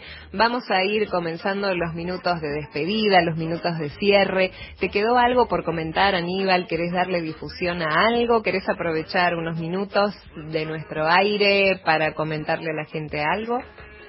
Sí, no, no, a ver, no me, creo que no me quedó nada o no recuerdo nada en este momento en particular. Tal vez sí a, aprovechar el espacio y aprovechar, este, aprovechar Radio Nacional justamente para recordar, para recordar qué es el INADI, ¿no es cierto? Y que estamos, y que estamos en todo el país, y que estamos en, en, en, las 23 provincias y que estamos en la ciudad de Buenos Aires y que estamos todo el tiempo este, promoviendo derechos y que estamos este, como, como tenemos todos los funcionarios y como siempre nos dice el, interventor del instituto, sal, tenemos que salir de la oficina, tenemos que salir del, de nuestro escritorio, tenemos que estar cada vez más cerca de la gente, que queremos, que tratamos de construir un instituto muy, muy, muy cerca de la gente y que lo que somos somos una herramienta.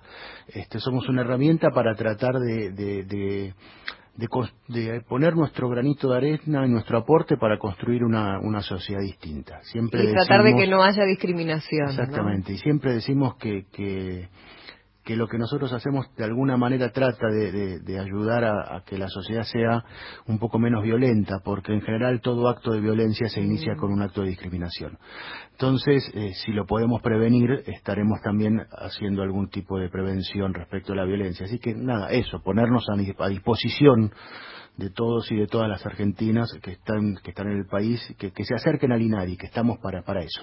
Eso te iba a pedir, que aproveches y recuerdes las redes de INADI, que eh, siempre Mónica Beltrán nos cuenta que ustedes tienen asistencia en, en un teléfono las 24 Exactamente, horas. tenemos un 0800, o sea, a partir de la página web de INADI tienen todas las formas de comunicarse con nosotros, desde la web, desde la página, desde la página de Facebook de INADI, en Twitter, en Instagram, tenemos, tenemos el, la línea telefónica 0800 que funciona las 24 horas del día, los 365 días del año, donde hay asesores de INADI este, recibiendo denuncias, asesorando a la población, este, recibimos mensajes vía Facebook, tenemos asesoramiento online también vía Facebook, así que estamos todo el tiempo pendiente de, lo que estamos recibiendo de parte de parte de todos eh, eh, los que tiene que ver con con todo lo que lo que está vinculado a la discriminación. No solo cuando se sufre de manera directa sino cuando vemos algo en los medios de comunicación que, que nos hace ruido, por decirlo claro. de alguna manera, o cuando vemos algo en una red social que claramente es un contenido que discriminatorio, es un contenido que, que está atacando los derechos de algún, de algún, de algún colectivo vulnerable, entonces eh, ahí estamos nosotros justamente para, para tratar de ayudar y de, y de cambiar eso. Buenísimo, buenísimo. Y gracias, como siempre le digo a Mónica, por la tarea que ustedes realizan. Es muy loable. Sabemos que están en todo el país, porque además nos vamos comunicando muchas veces con las distintas provincias y nos cuentan cómo trabajan. Así que, en tu nombre, el agradecimiento. Gracias, muchas gracias. Y gracias por haberte venido hoy domingo hasta aquí. Un gusto, hasta una próxima, Aníbal. Aníbal Gutiérrez, director de promoción y desarrollo de prácticas contra la discriminación de INADI, estuvo hoy con nosotros y agradecemos mucho esta participación. Me voy despidiendo de Fernando Blanco Muñoz. Ah, mira, acá llega un mensaje antes de irte, Aníbal. Dice si el INADI da charlas en las escuelas.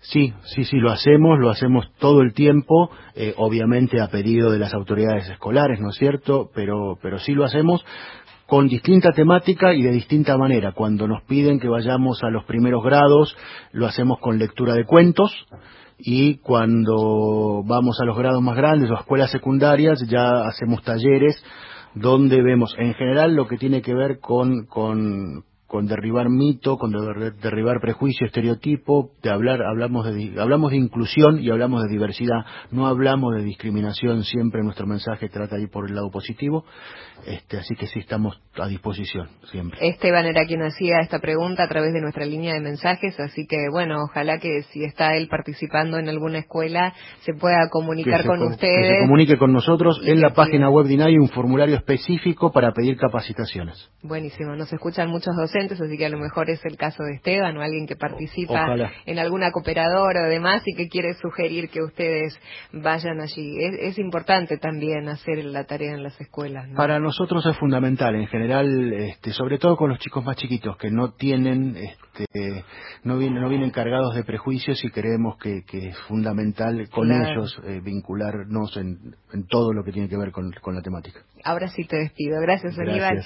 Y despido a Fernando Blanco Muñoz, director nacional de Defensa del Consumidor. Muchísimas gracias como siempre. ¿Algo te quedó a vos en el tintero por allí o quisieras recordar algo en estos minutos finales? Bueno, contarlo de Tucumán muy brevemente. Cierto. Que tuvimos una, la última audiencia pública de debate del anteproyecto de ley de reforma de la Ley de Defensa del Consumidor. Eh, ha sido un proceso que se inició en diciembre del año pasado y durante todos estos meses han habido distintas instancias en donde mm, público en general, abogados, abogadas, doctrinarios, jueces, se han acercado y han participado muy activamente y muy fundadamente, o sea, con argumentos muy sólidos en el proceso de debate. Em, sigue abierta la posibilidad de hacer llegar opiniones a través del programa Justicia 2020 en, en la página web del programa, que es www- www.justicia2020.gov.ar. Allí en el eje civil está subido el anteproyecto y recibimos todo lo que fuera opiniones, críticas, aunque sean descarnadas, no hay problema. Eh, lo importante es generar la discusión que va a, mm, a ser incorporado a través de la comisión redactora en el texto que convertirá lo que hoy es un anteproyecto en el proyecto de ley que se debatirá en el Congreso. Buenísimo. Muchas gracias a vos también por la tarea que realizan desde Defensa del Consumidor. Vamos a recordar el 0800 0800 666 1518. Y la página web consumidor.gov.ar para hacer el reclamo desde cualquier lugar del país en forma absolutamente gratuita. Gracias por toda la tarea, gracias por estar aquí en el programa. Buena semana y hasta el domingo que viene. Muy buena semana. Y despido a Diego Bernardini, nuestro médico de familia, gerontólogo, matrícula nacional 94.447, que hoy nos hizo pensar y reflexionar y nos tocó una fibra, creo, ahí de, ¿no? Para, para pensar en cómo serán nuestros últimos días y cómo debemos tratar a, a las personas que tenemos cerca y que están transitando justamente esa, esa etapa de la vida. Y es la idea, miles de años de evolución para tener el cerebro ahí en- fuera de uso, siempre hay que adaptarlo y imprimirle un poquito más de punch. Bueno, ¿algo para decir en el final? Sí, mira, eh, seguramente vamos a seguir hablando de este tema, particularmente porque como mencioné al inicio, el sábado próximo es el Día Internacional de Concientización en contra del abuso y el maltrato de la persona mayor, así que seguramente vamos a seguir tocando este tema. Vamos a ver, por ejemplo, cómo evoluciona este caso, por llamarlo así, que, que tocamos hoy, en función de cómo se resuelve y seguramente vamos a seguir enriqueciéndonos con lo que nos comenten quienes nos están escuchando o como dije al principio también, nuestros radioescuchas. es muy lindo hacer este programa porque justamente ir leyendo los mensajes, saber que la gente está ahí escuchándonos y recibe estas dos horas de programa con tanto cariño, a nosotros nos da mucha energía. Y dos saludos muy especiales a Alejandra y a nuestro amigo Robustiano, director de Radio Nacional allí en Salta, que nos están escuchando, y a Fanny, que es la presidenta del Club de Fans, que siempre está con sus comentarios Ah, muy bien. Bueno, muy bien, muy bien, muy bien. Y yo les digo, antes de la despedida, que mañana Radio Nacional, después del mediodía, desde las doce y media, va a tener una transmisión muy especial. Tiene que ver con el Mundial de Fútbol Femenino. Y allí, justamente, el partido Argentina-Japón. Hay que alentar a las chicas. Estará el relato de Eladio Arregui, los comentarios de Natalia Maderna y una invitada muy especial, Sandra Mianovich. Yo que ustedes, porque yo lo voy a escuchar en mi casa, no me pierdo la transmisión de Nacional desde las doce y media. No sé, después me cuentan. El domingo que viene hablamos, a ver qué tal. Yo voy a estar prendida a la 8.70. Nos vamos, que tengan buena semana. Muchísimas gracias a todo este equipo lindo de trabajo, a Gloria Sarmiento por estar ahí. Gracias, gracias, gracias. A los chicos del Control Central, a Alejandro Segade que está en la web, a Lorena González que está en la red Twitter, a las chicas, Marianela Cantel, Minoel Tesouro, a Cecilia Mucioli, muchas, muchas gracias. Mi nombre es Andrea Esteves Mirson y ¿saben qué? Nos vamos con un tema que se llama Chau. Es No te va a gustar con Julieta Venegas. Buena semana para todos, gracias por estar ahí.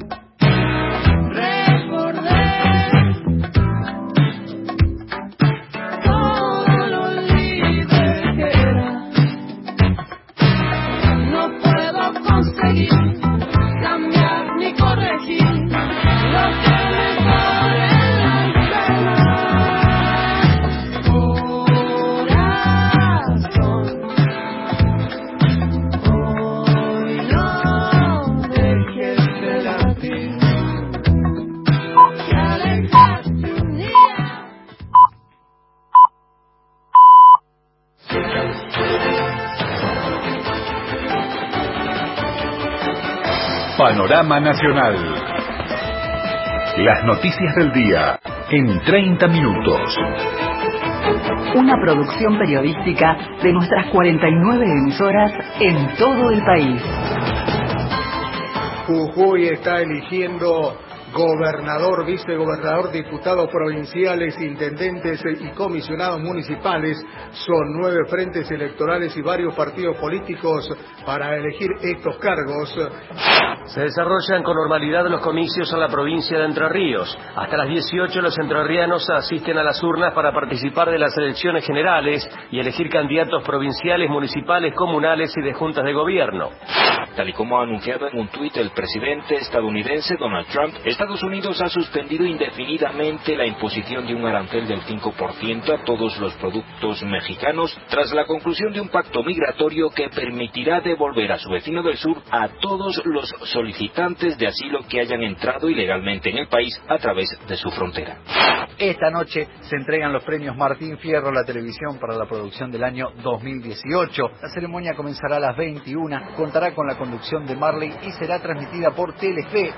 El lunes comenzará la Semana de la Educación y Seguridad Vial en Concepción del Uruguay. El objetivo será capacitar a los docentes y alumnos en normas de seguridad vial, conductas y habilidades necesarias para conducir vehículos e instruir a los policías en forma teórica y práctica en manejo defensivo.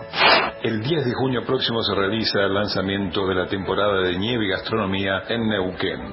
Comienza en San Juan el Foro Coral Americano. El encuentro contará con personalidades del país y de la región que animarán debates, conferencias y conciertos sobre el presente y el futuro de esta actividad. En una mañana fría y con muchas demoras en la apertura de escuelas y con formación de las mesas por la tardanza en la llegada de las urnas, los mendocinos viven sus primeras pasos 2019, en este caso provinciales.